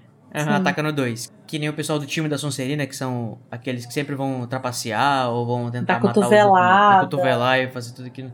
A JK ainda tinha uma ideia bem. Ainda tem uma ideia bem maniqueísta de, de Sonserina, da Sonserina como os, os maus e tal. E a gente sabe que ela só vai desconstruir isso de verdade, pelo menos na minha opinião, lá pro sexto, sétimo livro. Acho que até então ela não tinha realmente essa ideia de dualismo mesmo. Eu não sei se ela desconstrói de verdade. Eu acho que ela começa a desconstruir, mas é, ela simplesmente para de enfatizar, É sabe? verdade. É, porque daí o É. inimigo fica sendo de fato Voldemort. Então a gente tem realmente um vilão. Até então ela tá vilanizando a Sonserina inteira. Sonserina Uhum. inteira é uma grande casa de vilões. Vilões. Uhum. E, enfim, até então eu, eu acho que ela só para de dar ênfase, ela para de falar sobre isso, mas eu não acho que ela desconstrói de fato, não. E o Draco trapaceiro, né? Vai jogar os feitiços no Harry. E o Harry vai jogar os feitiços no Draco. E aqui, gente, nós temos, se eu não tiver enganado, a prim- o primeiro feitiço que o Harry faz até agora. Tipo, no primeiro livro inteiro ele não faz nenhum Sim. feitiço. E aparentemente agora que ele vai fazer o primeiro feitiço que a gente vê na narração. Que é o Recto Sempra, né? Que é o, uma azaração que faz a pessoa rir. Tipo, das Que é um feitiço que a gente não ouviu falar até agora. Então, o que, que esse menino tá fazendo na escola? né? Eu fico pensando, tipo, será que eles aprendem isso defesa contra as artes das trevas? Quando chegar um inimigo, você vai jogar um feitiço da azaração Você do riso ele dele. Passa cócegas. Gente, é engraçado, né? O Harry, o Harry é tão esquerda flor na barba. Por que, que ele não atacou o, o Voldemort com o Rictus sempre? Imagina o Voldemort dando gargalhada, velho. Eu quero mais uma um parênteses pra esquerda flor na barba, porque eu me apaixonei por isso. Maravilhoso. E o, eles ficam nesse negócio de feitiço engraçado, né? Tipo, é diferente do que tem nos filmes, que é um monte de feixe de luz pra cá, feixe de luz pra cá, feitiço de empurrar pra cá e tiro como se fosse um jogo de FPS. E Uhum. eles realmente usam uma- umas coisas assim um pouco mais criativas e, e, e até mais engraçado, que eu acho que é o que é legal da, da bruxaria do JK, que eles Sim. não ficam, sabe, só se atirando. Eles fazem a pessoa rir, fazem a pessoa dançar, transfigura não sei o que não sei o que lá, usa, levita a mesa e joga não sei aonde. Acho que Uhum. duelos de bruxos tinham que ser mais assim, menos como o Steve Klobbs decidiu fazer nos filmes. Uhum. Não, o David Yates, ele, tipo, é bizarro, né? Como é que ele transformou no conceito de tiro, porrada e bomba. Nossa, e os jogos, gente, pelo amor de Deus, o jogo é o pessoal, tipo, é. Tipo assim, eu preferia jogar Call of Duty mesmo do que ficar jogando Harry Potter, que é só um monte de tiro. E não tem graça nenhuma, eles não falam feitiço nenhum. É só um monte É. de. Não, quebra todo o princípio. Ai, ai, tipo assim, é legal ver o- os duelos dos bruxos, tipo, principalmente os que são mais avançados, né? Tipo, o Dumbledore com o Voldemort, ou a, ou a McGonagall com o Snape. Tipo, aquela cena do, do- da, da Relíquias da Morte, que tem a, a McGonagall duelando com o Snape, tipo, é, é só um feitiço também que ela joga nele de fogo, mas na, no livro, tipo, é bem mais legal, que é elaborado, ela pega as mesas e joga nele, joga faca, transforma em fumaça, e não sei o que. É uma onda, muito bom. Mas, Era esse enfim, o né? filme que eu queria ter visto. Não, tudo sobre esse filme é errado, né, gente? Então vamos até mudar pra, É. pro próximo assunto, pelo amor de Deus. Então, feitiço pra cá, feitiço pra lá, o Ron não consegue fazer feitiço com a varinha dele toda cagada. E aqui é nessa hora que o Lockhart faz a... Acho que a cena mais pastelão de todo o livro, se é que dá pra gente eleger assim, que é a cena do Lockhart não conseguindo fazer a demonstração pro Harry, fazendo a varinha dele cair da mão dele, gente. Ah, eu amo essa parte. Tipo, O Lockhart é muito eu quando eu resolvo, sei lá, fazer alguma coisa que eu não faço mostrar. ideia de como faz. Deixa a Maria cair, voa, cai no chão. fala, Ah, tudo bem, é assim mesmo, vai você agora. Mas o que eu acho mais legal dessa cena é, tipo, o Harry virando, o, o Lockhart vira e fala, tipo, ah, faz igual eu fiz. E o Harry se dá o trabalho de, no meio do rolê ali, virar e falar assim, o quê? Deixar cair a varinha? né? E Isso tipo, e é na hora, é isso é na hora. britânico. É, e isso é na hora que o, o, o Snape tá falando, tá dando instruções importantes pro Draco, e o Harry vai tipo assim, Lockhart, o que que eu faço? Tipo, ele tá precisando de alguma assistência. Aí o Lockhart vem e não consegue ensinar um, um feitiço pra ele. É nessa hora que eu queria puxar aquele gancho lá que eu falei pra vocês antes da, da minha teoria, que o Hum. Snape está se vingando do Harry agora. Porque ele sussurra alguma coisa no, no ouvido do Draco, e por mais que é, as instruções fossem apenas de desarmar uns aos outros, o feitiço que o Draco faz é o feitiço Serpent Sword, né? Que é conjurar uma serpente. Que é muito importante pra esse capítulo. Acho que é ah, o que a JK tava pensando quando ela escreveu, que era mostrar o Harry como uma fidioglota. E eu acho, Sim. gente, eu não sei se vocês vão concordar comigo, mas que o Snape fez isso de propósito, porque ele já suspeitava que o Harry falasse com cobras por algum motivo e ele queria expor ele pra escola inteira. Como se fosse a vingança dele. Eu vou expor ela, eu. Eu não Então. acho que isso faça muito sentido. É, fala você primeiro, porque eu vou ficar isentona, eu acho. Ah, agora é isentona. Ah, eu sou. Não, eu acho que não faz muito sentido, porque, tipo assim, a gente até então, a gente tem demonstrações de que o Snape não perde uma oportunidade de prejudicar o Harry, mas muito no sentido de, tipo, expulsar ele da escola, dar detenção, umas coisas assim. Mas eu acho que isso aqui seria atingir ele de uma forma até perigosa, sabe? E a gente tem que lembrar que, velho, o cara tava tentando proteger ele, mesmo que de um jeito torto. Ah, Mas assim, vá. não acho que ele colocaria ele em risco. E eu acho que isso aqui era um risco, sabe? Então... Eu acho que ele só queria que Harry ficasse mal falado na escola. Tipo, agora tu vai se. Tipo assim, então, o pessoal. mas, se mas ele não é for. uma medida meio drástica, porque, tipo assim, eles Mas acharem é o que Snape, ele é... amiga. Não, tudo bem que é o Snape, Fato. mas é o Snape que é a mesma pessoa que tava, tipo, te, é, protegendo o menino de cair da Mas, tipo, vassoura. O que, que de consequência muito grande podia acontecer, tipo, disso? Não, e assim, ele imediatamente, quando o Draco conjura a cobra, ele fala: Não, Potter, eu lido com isso. Ele não dá muito tempo pra situação se resolver, ele já vai resolver. É. isso também. Eu acho que talvez ele não tenha falado pro Draco exatamente o que fazer, mas, tipo assim, falado assim, ah, faz uma coisa, sei lá, pra constranger ele. Uma coisa que ele não saiba lidar, tipo, pra, pra que que ele ele tá ficasse esperando. humilhado. Pra que ele, tipo assim, ficasse meio que O que, que paralisado. eu faço com isso? Então, o que eu acho é que ele talvez quisesse confirmar as suspeitas de que o Harry conseguia falar com cobras. Eu acho que assim, a ideia não era necessariamente expor ele, como o Code tá falando, nem necessariamente proteger ele, como a Lara tá falando, por isso que eu vou ficar isentona. Eu acho que ele, assim, ele viu uma oportunidade ali de testar. Será que, Uhum. será que ele fala com cobras mesmo ou não?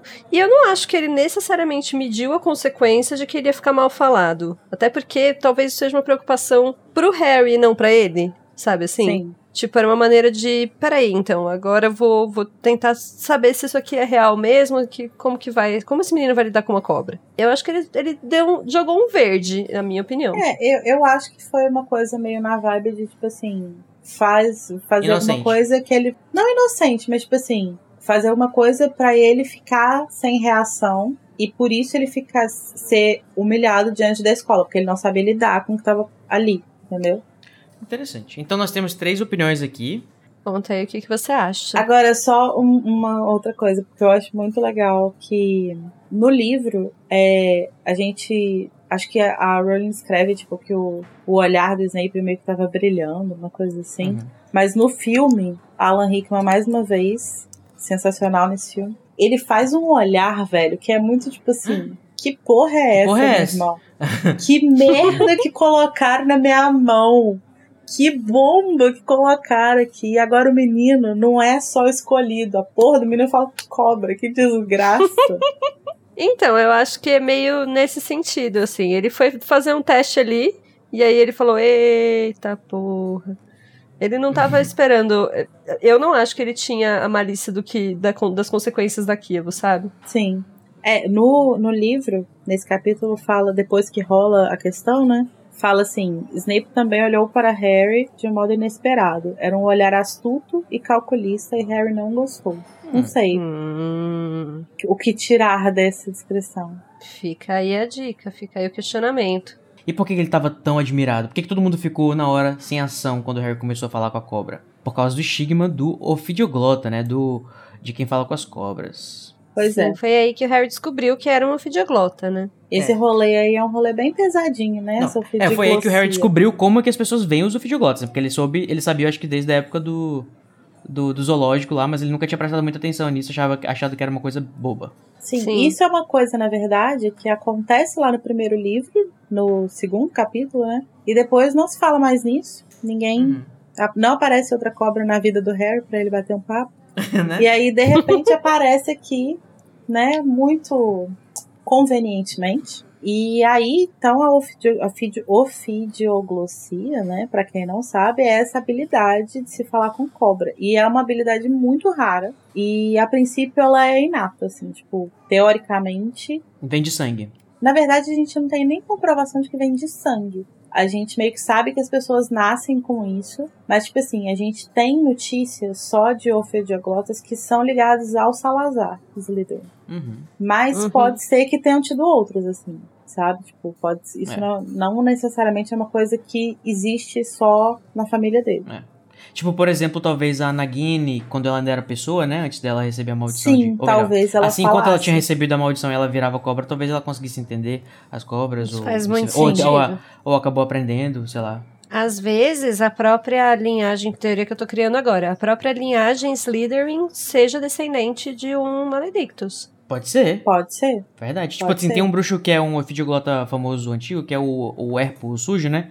Talvez tenha alguma conexão aí. Ele Uhum. fazia muitas maldições, talvez ele, sei lá, lancei. Uhum. É, eu tô lançando aqui também, acabei de pensar sobre isso. É, mas assim, aí acaba que a pessoa que tem a maior fama de ser ofidioglota, né, foi o Salazar. Por isso, Uhum. inclusive, que, como o Ron explica no livro, né? Por isso que o símbolo da Sonserina é uma cobra, porque o Salazar tinha essa ligação com cobra. E coincidentemente, o nome dele são dois S's, né? Que são estão na formato de duas serpentes. e ainda é E o nome dele- né? e o nome Que dele é? Slytherin. É, Gente, mas que Que pra coincidência. quem não sabe, significa em inglês, aliás, não é a palavra como se escreve mesmo, mas ela lembra o, o som da palavra, tipo, rastejando. Sim. E justamente por essa ligação com o Salazar, né, que ela tem, que as pessoas que a, a- o dom, a habilidade da ofidioglossia tem uma péssima reputação e tipo todo mundo acha que se você fala isso você é um, não é uma boa pessoa. É necessariamente um bruxo das trevas, né? Você é Sim. do mal. Você é, você é uma pessoa no A mínimo questão complicada. é que eu não sei necessariamente é, se ao longo do livro isso se desenvolve, mas me parece que a ofidioglossia não. Por mais que a gente vê no sexto livro, por exemplo, a família Gaunt, o. Como era o nome do. O Marvolo? Era o morfina. Morfino, é esse, né? Não, mas ele fala com o cara também, não fala? É, mas aí ele tipo quando ele fala ele fala tipo meio com sotaque, né? Ah, Tipo, é. Que sotaque de interessante. cobra. Então, e aí por mais que a gente veja, era só pra ilustrar, mas por mais que a gente veja eles usando de fato a ofidioglossia pra se comunicar entre si, por ser uma língua, a impressão que dá é que quando se trata de cobras, não tem só a ver com o poder falar, tem a ver também com algum tipo de domínio, assim. É, o, o próprio Tom fala mais pra frente no, no- em Câmara Secreta mesmo que ele que controla o basilisco. E nessa cena dá a impressão de que o Harry meio que passa a controlar a cobra. Uhum. Quando ela ouve, ela, ela não é só, não é só uma, uma trocação de ideia. Ele não fala pra cobra assim, ou não ataca. Ela fala, pô, tô afim de atacar. E ele fala, não, não ataca não. Não, ele manda nela, para. E ela olha e acata.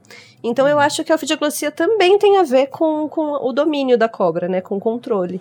Sim. Encantador de serpentes, se você quer. E até a própria, se a gente for olhar pra, pra família Gaunt, o pai, né, o Servolo, ele meio que parece ter um domínio sobre os filhos, né? Que talvez tenha até um pouco a ver com, com a forma como eles desenvolvem essa relação baseada nessa língua. Pode Legal. fazer sentido, sim. É bem abusiva a relação dele e É. eles respondem a ele, né? Agora, uma curiosidade é que a Rowling disse em algum momento que o Dumbledore era uma pessoa que entendia o fidiglossia, sabia? Uhum. No lápis do Dumbledore tá lá, é, compreende bem, É.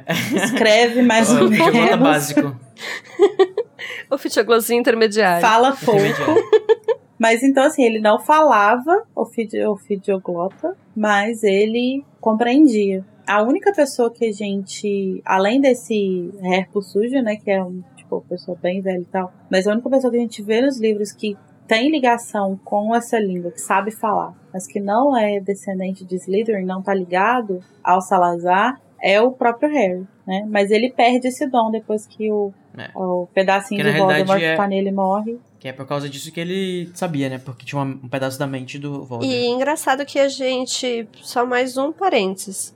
A gente tava. Você tava falando que não sabe com certeza se tem a ver com o sangue. Se a gente usar essa, é uma evidência clara de que pode não ter a ver com sangue, porque não tem nada do sangue do Voldemort no Harry, tem um pedaço da alma, né? É, mas tipo, a gente pode entrar na metafísica de que é o sangue pode estar associado com. A sua genealogia tem a ver com, com a alma, ou que, sabe? Pode ser que tem. acho sim, que tem- sim, mas pensando É. não só na hereditariedade, assim, é um negócio que vem, às vezes, É. com a família, com, com a alma, com, sei lá. Não, então, quando eu digo sangue, é mais nesse sentido abrangente, Figurado. assim, tipo, de Mas eu achei poético falar da alma. descender de alguém. A ofidioglossia está na alma da família. Olha aí. Olha Agora, uma poético. coisa muito doida que eu tava lendo sobre o Glacier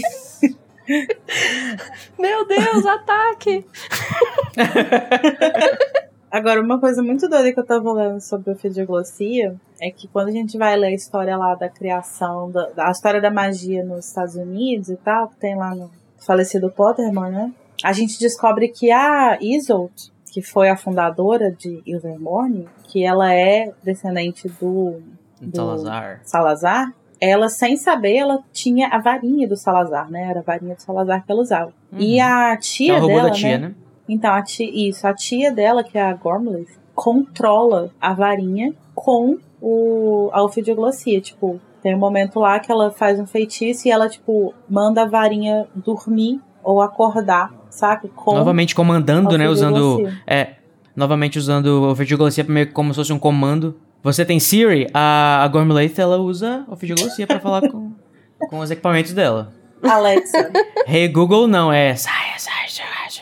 E já que o Harry fala ofidioglota, né? E ele começa a se questionar, será que ele realmente é o herdeiro de, de Salazar Sonserina? Ele fica chocado passado quando o Ron explica pra ele que isso é uma coisa super rara, não é nada de, de coisa bonitinha como ele achava que era. Isso significa que ele é descendente de gente ruim e que todo mundo vai culpar ele porque o Salazar tem tudo a ver, né, com o que tá acontecendo com a Câmara Secreta. Então o Harry virou agora o suspeito número um de Hogwarts. E ele fica, ai meu Deus, e agora? O que que eu faço? Eu sou, eu sou bom ou eu sou mal? Eu sou da Sonserina ou eu sou da Grifinória? A minha Ele vida, quem eu sou? noia. Mal né? É falar. Sonserina sim, Sonserina não. Vocês acham que o Harry de fato tem alguma coisa pra ele ficar na Sonserina? Porque, por exemplo, o Chapéu vai dizer pra ele depois que ele poderia ir pra Sonserina. E que ele até achava que ele pertencia mais à Sonserina. Mas vocês veem características Sonserinas do Harry? Ou, ou isso é só pra, tipo, o Chapéu tava falando isso porque o Voldemort estava na cabeça do Harry? Eu não vejo, pra falar a verdade pra vocês. Ai, é difícil.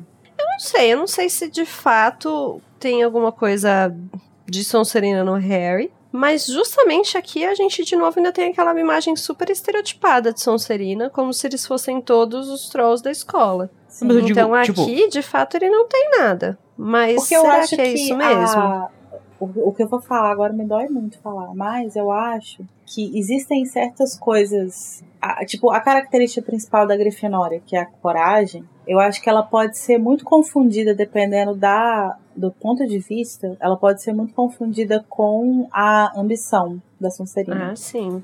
saca? Então, tipo assim, essa coisa do Harry, que é lida como uma coragem dele, tipo, ah, eu vou fazer tudo, eu vou salvar todo mundo, não sei o que, isso pode ser visto também como um tipo de ambição de, tipo assim, eu tenho um objetivo, que é chegar em tal lugar, e eu vou fazer. E eu preciso, inclusive, de coragem pra passar por esses obstáculos e tal, pra atingir meu objetivo. Uhum. Então, eu acho que ele tem um pouco de Sonserina, sim. Se você for olhar por esse lado. Sonserina, entendeu? sim. Sim. É, a gente vai poder discutir isso melhor também no próximo capítulo, né? que Quando o Harry vai de fato lá tirar a prova dos nove com o chapéu seletor e o Dumbledore vai dar um.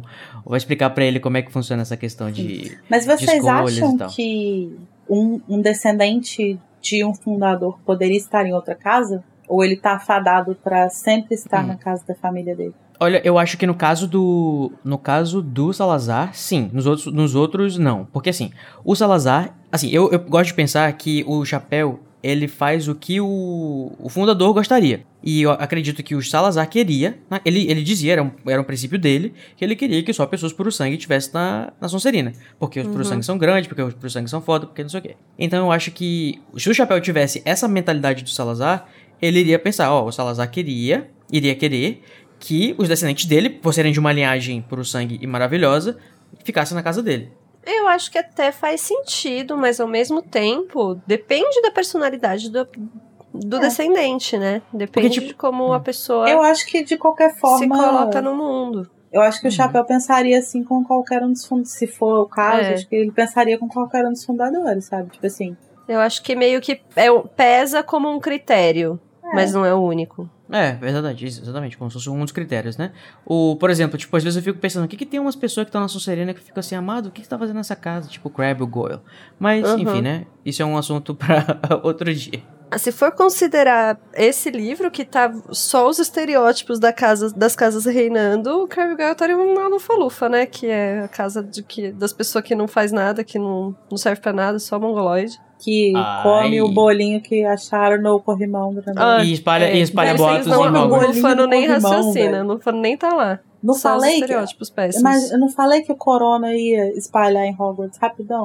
A galera chega, corrimão, tem um bolinho eles comem. Qual que é o sentido disso, gente? E o pessoal da Lufa Lufa, né? Aquele, né? Nada contra, inclusive tem amigos que são. Não, brincadeira, gente. Eu acho a Lufa Lufa maravilhosa, só que a JK ainda Eu não também. tinha, né? JK ainda não achava. Ainda não, ainda não achava. o pessoal da Lufa Lufa, por enquanto, são todos uns escrotos que acreditam em boatos e são espalhados que nem fake news. Certeza que essa turma da Lufa Lufa, certeza que se tivesse Twitter tinha uma bandeirinha do Brasil na. Nossa, sim.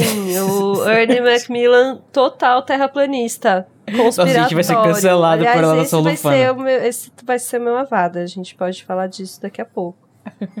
tá todo mundo espalhando os boatos pelo Harry e o Harry escolhe justamente o pior dia da face da Terra pra isso justificar lá com o Justino. Que ele fala, não, isso Sim, não pode pra- ficar assim, ele não pode achar que eu tava querendo atacar ele, eu vou mostrar pra ele que na realidade eu tô do lado dele.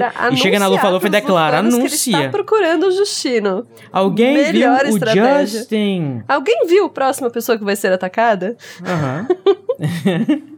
e o pessoal já tipo assim, por que, que tu quer com ele? Qual é o teu problema com ele? Olha lá, hein? Não, não vai tocar em mim não, eu sou puro sangue, hein?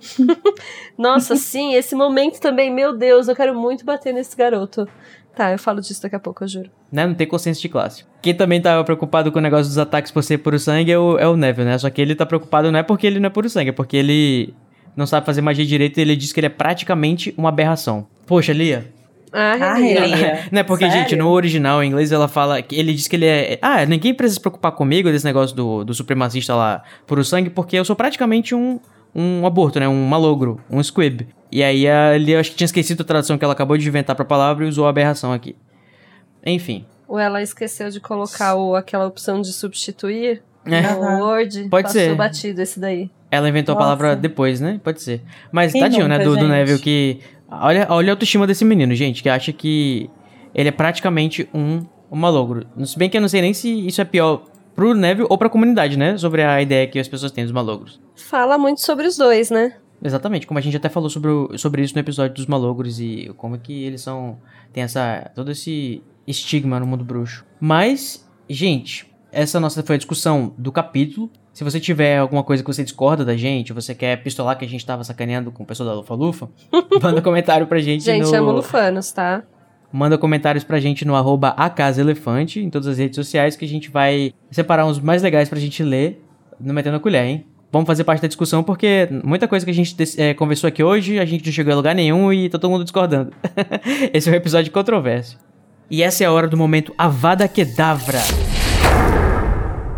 Que é aquela parte do capítulo que a gente comenta tudo que a gente detestou, ou as coisas que a gente não gostou, ou que deu raiva pra gente, né? Na hora de ler ou reler esse capítulo. Vamos começar com você, Larissa.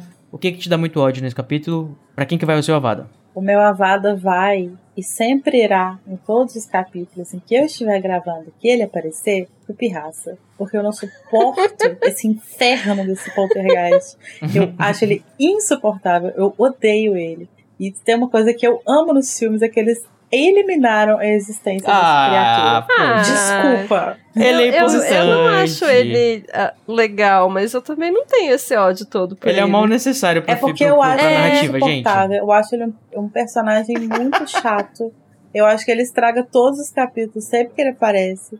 É verdade, E a gente aí- nem falou do ataque, né, Ah. gente? Porque rola o ataque, né? E ele aparece cantando a música Ai, Potter podre, eu vejo o que você fez. Matar a aluna não é nada cortês. E ele inventa umas músicas muito ruins, velho. Ele E sai gritando, eu odeio ele. ataque, ataque, ele. ninguém está salvo, nem Ele, é- fantasma. ele é, porque ele é até um pouco o... escandaloso, de fato. É. Ele é a força do caos mesmo, né? É. E ele tá provavelmente com muito medo, porque até um fantasma, né? O Nick quase sem cabeça, sofreu e tá petrificado. O Harry nunca Sim. viu nada na vida dele assim como um fantasma na horizontal, meio negro em vez de branco e transparente. Pois é, é um fantasma que foi atacado. Eu acho que o Pirraça é o único contexto aí que o Pirraça, entendeu? Dá pra passar um pano pra ele. Ele tá pensando, eita, pleura, posso ser o próximo. Exatamente. Tanto é que ele diz, né, nem humanos, nem fantasmas estão a salvo. Salve-se quem puder. Mas, de fato, a música é bem chata. Eu, eu vou ter. Vou ser obrigada a concordar. Ô, Larissa, mas se você jogasse uma vada no Perraça, será que ia pegar? Será que ele morria? não ia pegar essa merda. Eu ia ter que arranjar um basilisco Pra- o basilisco. atacar esse menino. Aí ele é Então o tão basilisco da Larissa vai para o Pizarro. Ele é tão insuportável que nem o Avada funciona dele. Olha só. Agora, será que o basilisco atingiria ele? Tal qual Não atingiria? sei, né? Eu acho que não. Assim, a Atingiria. Bruna descreve os pirraças, como eu falei no capítulo lá que ele apareceu, que é uma força indestrutível do caos. Então acho que não tem como se livrar dele, não. Nada, né? Olha só que inferno. É. Ah, ele fica em choque, ué. Ele, ele sabe que ele é indestrutível, mas aí de repente vem um negócio que é indestrutível e é destruído. Aí ele fala: Eita caralho, será que eu sou? aham. Enfim, tadinho do Pirraça, Lari. Tadinho do Pirraça. Gente, vocês podem respeitar meu momento Avada? E Tamires, qual que é o seu momento avada? Então, como eu mencionei, meu Avada vai pra Ernie Macmillan, terraplanista, conspiracionista, babaca, Olavista. espalhando, olavista, espalhando fake news por Hogwarts. Entendeu? Primeiro que ele começa com essa de, ah, porque não sei o quê, porque, ó, o Harry tá atacando as pessoas, depois ele vem com, ah, mas você não me ataca não, que eu sou sangue puro, entendeu? Já dá, quer dar a carteirada Que babaca, ainda né? por cima. Ele é muito, muito escroto. Meu avada vai pra Ernie no meio do peito. Meu Deus, nossa. Ele é uma criança, tá? Ele é uma criança. gente, Ai, é tá só bom, figurativo, no tá, pé. gente? no pé pode, então, tudo bem. Não vai no mar. E o meu Avada Kedavra é pro momento que o Lockhart cuzão, né? Toda vez que o Lockhart aparece, o meu, o meu Avada vai pra ele. Que é quando ele fica diminuindo o Snape, dizendo que ele acaba, acabou de levar uma porrada de uma Expelliarmus no meio do peito pra fazer ele parar lá do outro lado do salão. E ele se levanta dizendo: "Ah, Foi muito óbvio que você ia fazer, né? Tipo, pô, faz um mais forte aí, entendeu?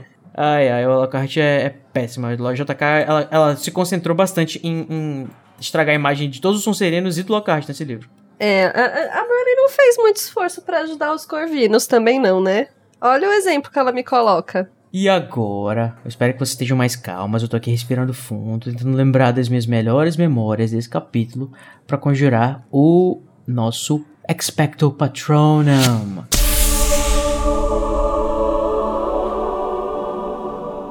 O momento em que a gente fala justamente das coisas mais felizes e quentinhas desse episódio. Ou mais engraçado também, pode ser o, o Patronum Fit Ridículos.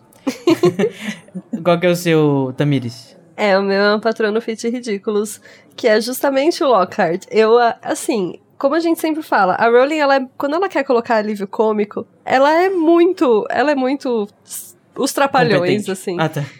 Não, ela coloca uns negócios muito estapafúrdios. Tipo, Tipo- agora eu vou zoar. A cena que eu gosto muito é justamente quando, nessa hora do duelo, que daí o Harry vai duelar com o Draco, ele fala, professor, e aí, o que, que eu faço da minha vida? E ele fala, agora, Harry, quando o Draco apontar a varinha pra você, você faz isso. Ele ergueu a própria varinha, tentou um complicado floreio e deixou-a cair. Quem que deixa a varinha cair em toda a saga? Demonstrando, Harry né, ainda. Potter, demonstrando. E aí o Harry ainda vai perguntar, e ele fala assim, epa, minha varinha está um tanto excitada demais. é, esse, esse, é o, esse é o patrono maravilhoso. Sabe quando você É, tá muito nervosa, é você tá ótimo. falando em público, aí você joga um marcador longe, você faz. Ai, eu ia gente, até, desculpa. é, Eu tava nervoser.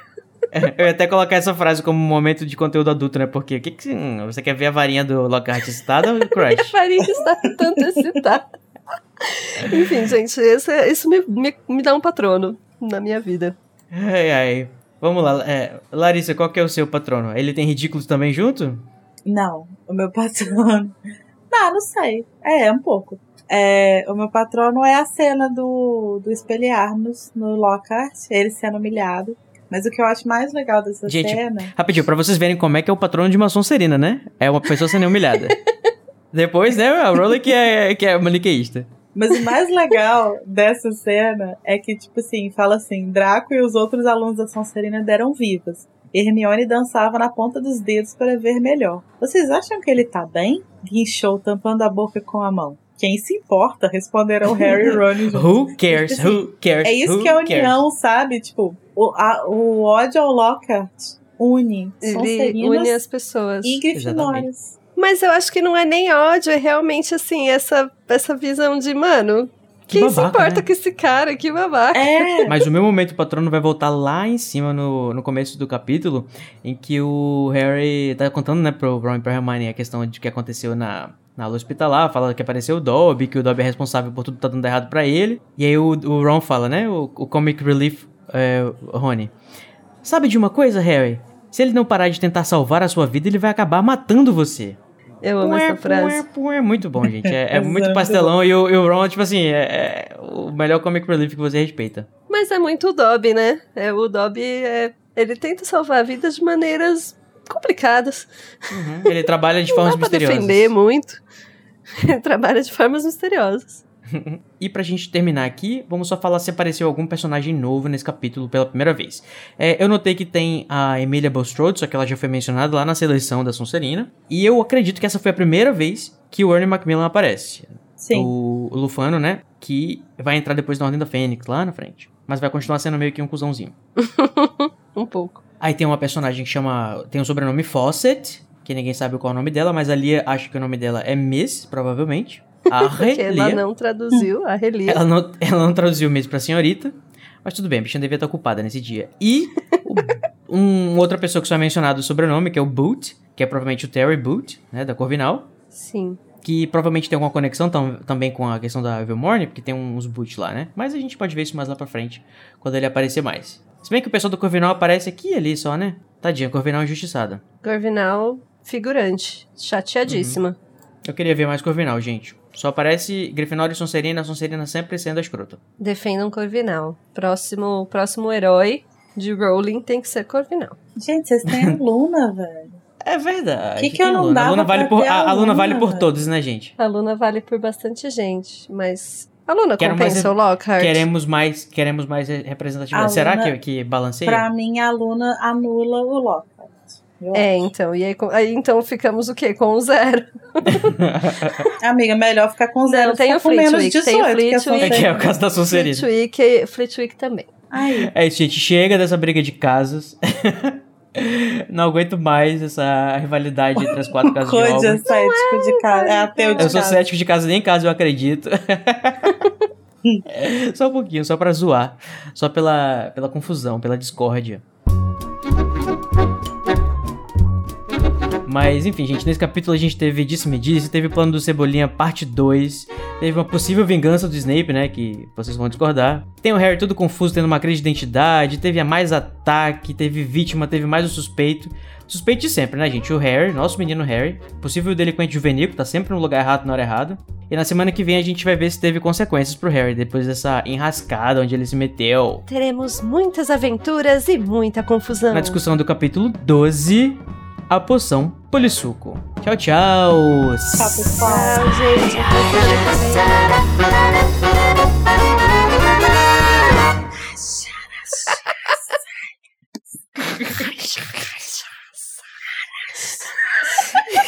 Challenge everything!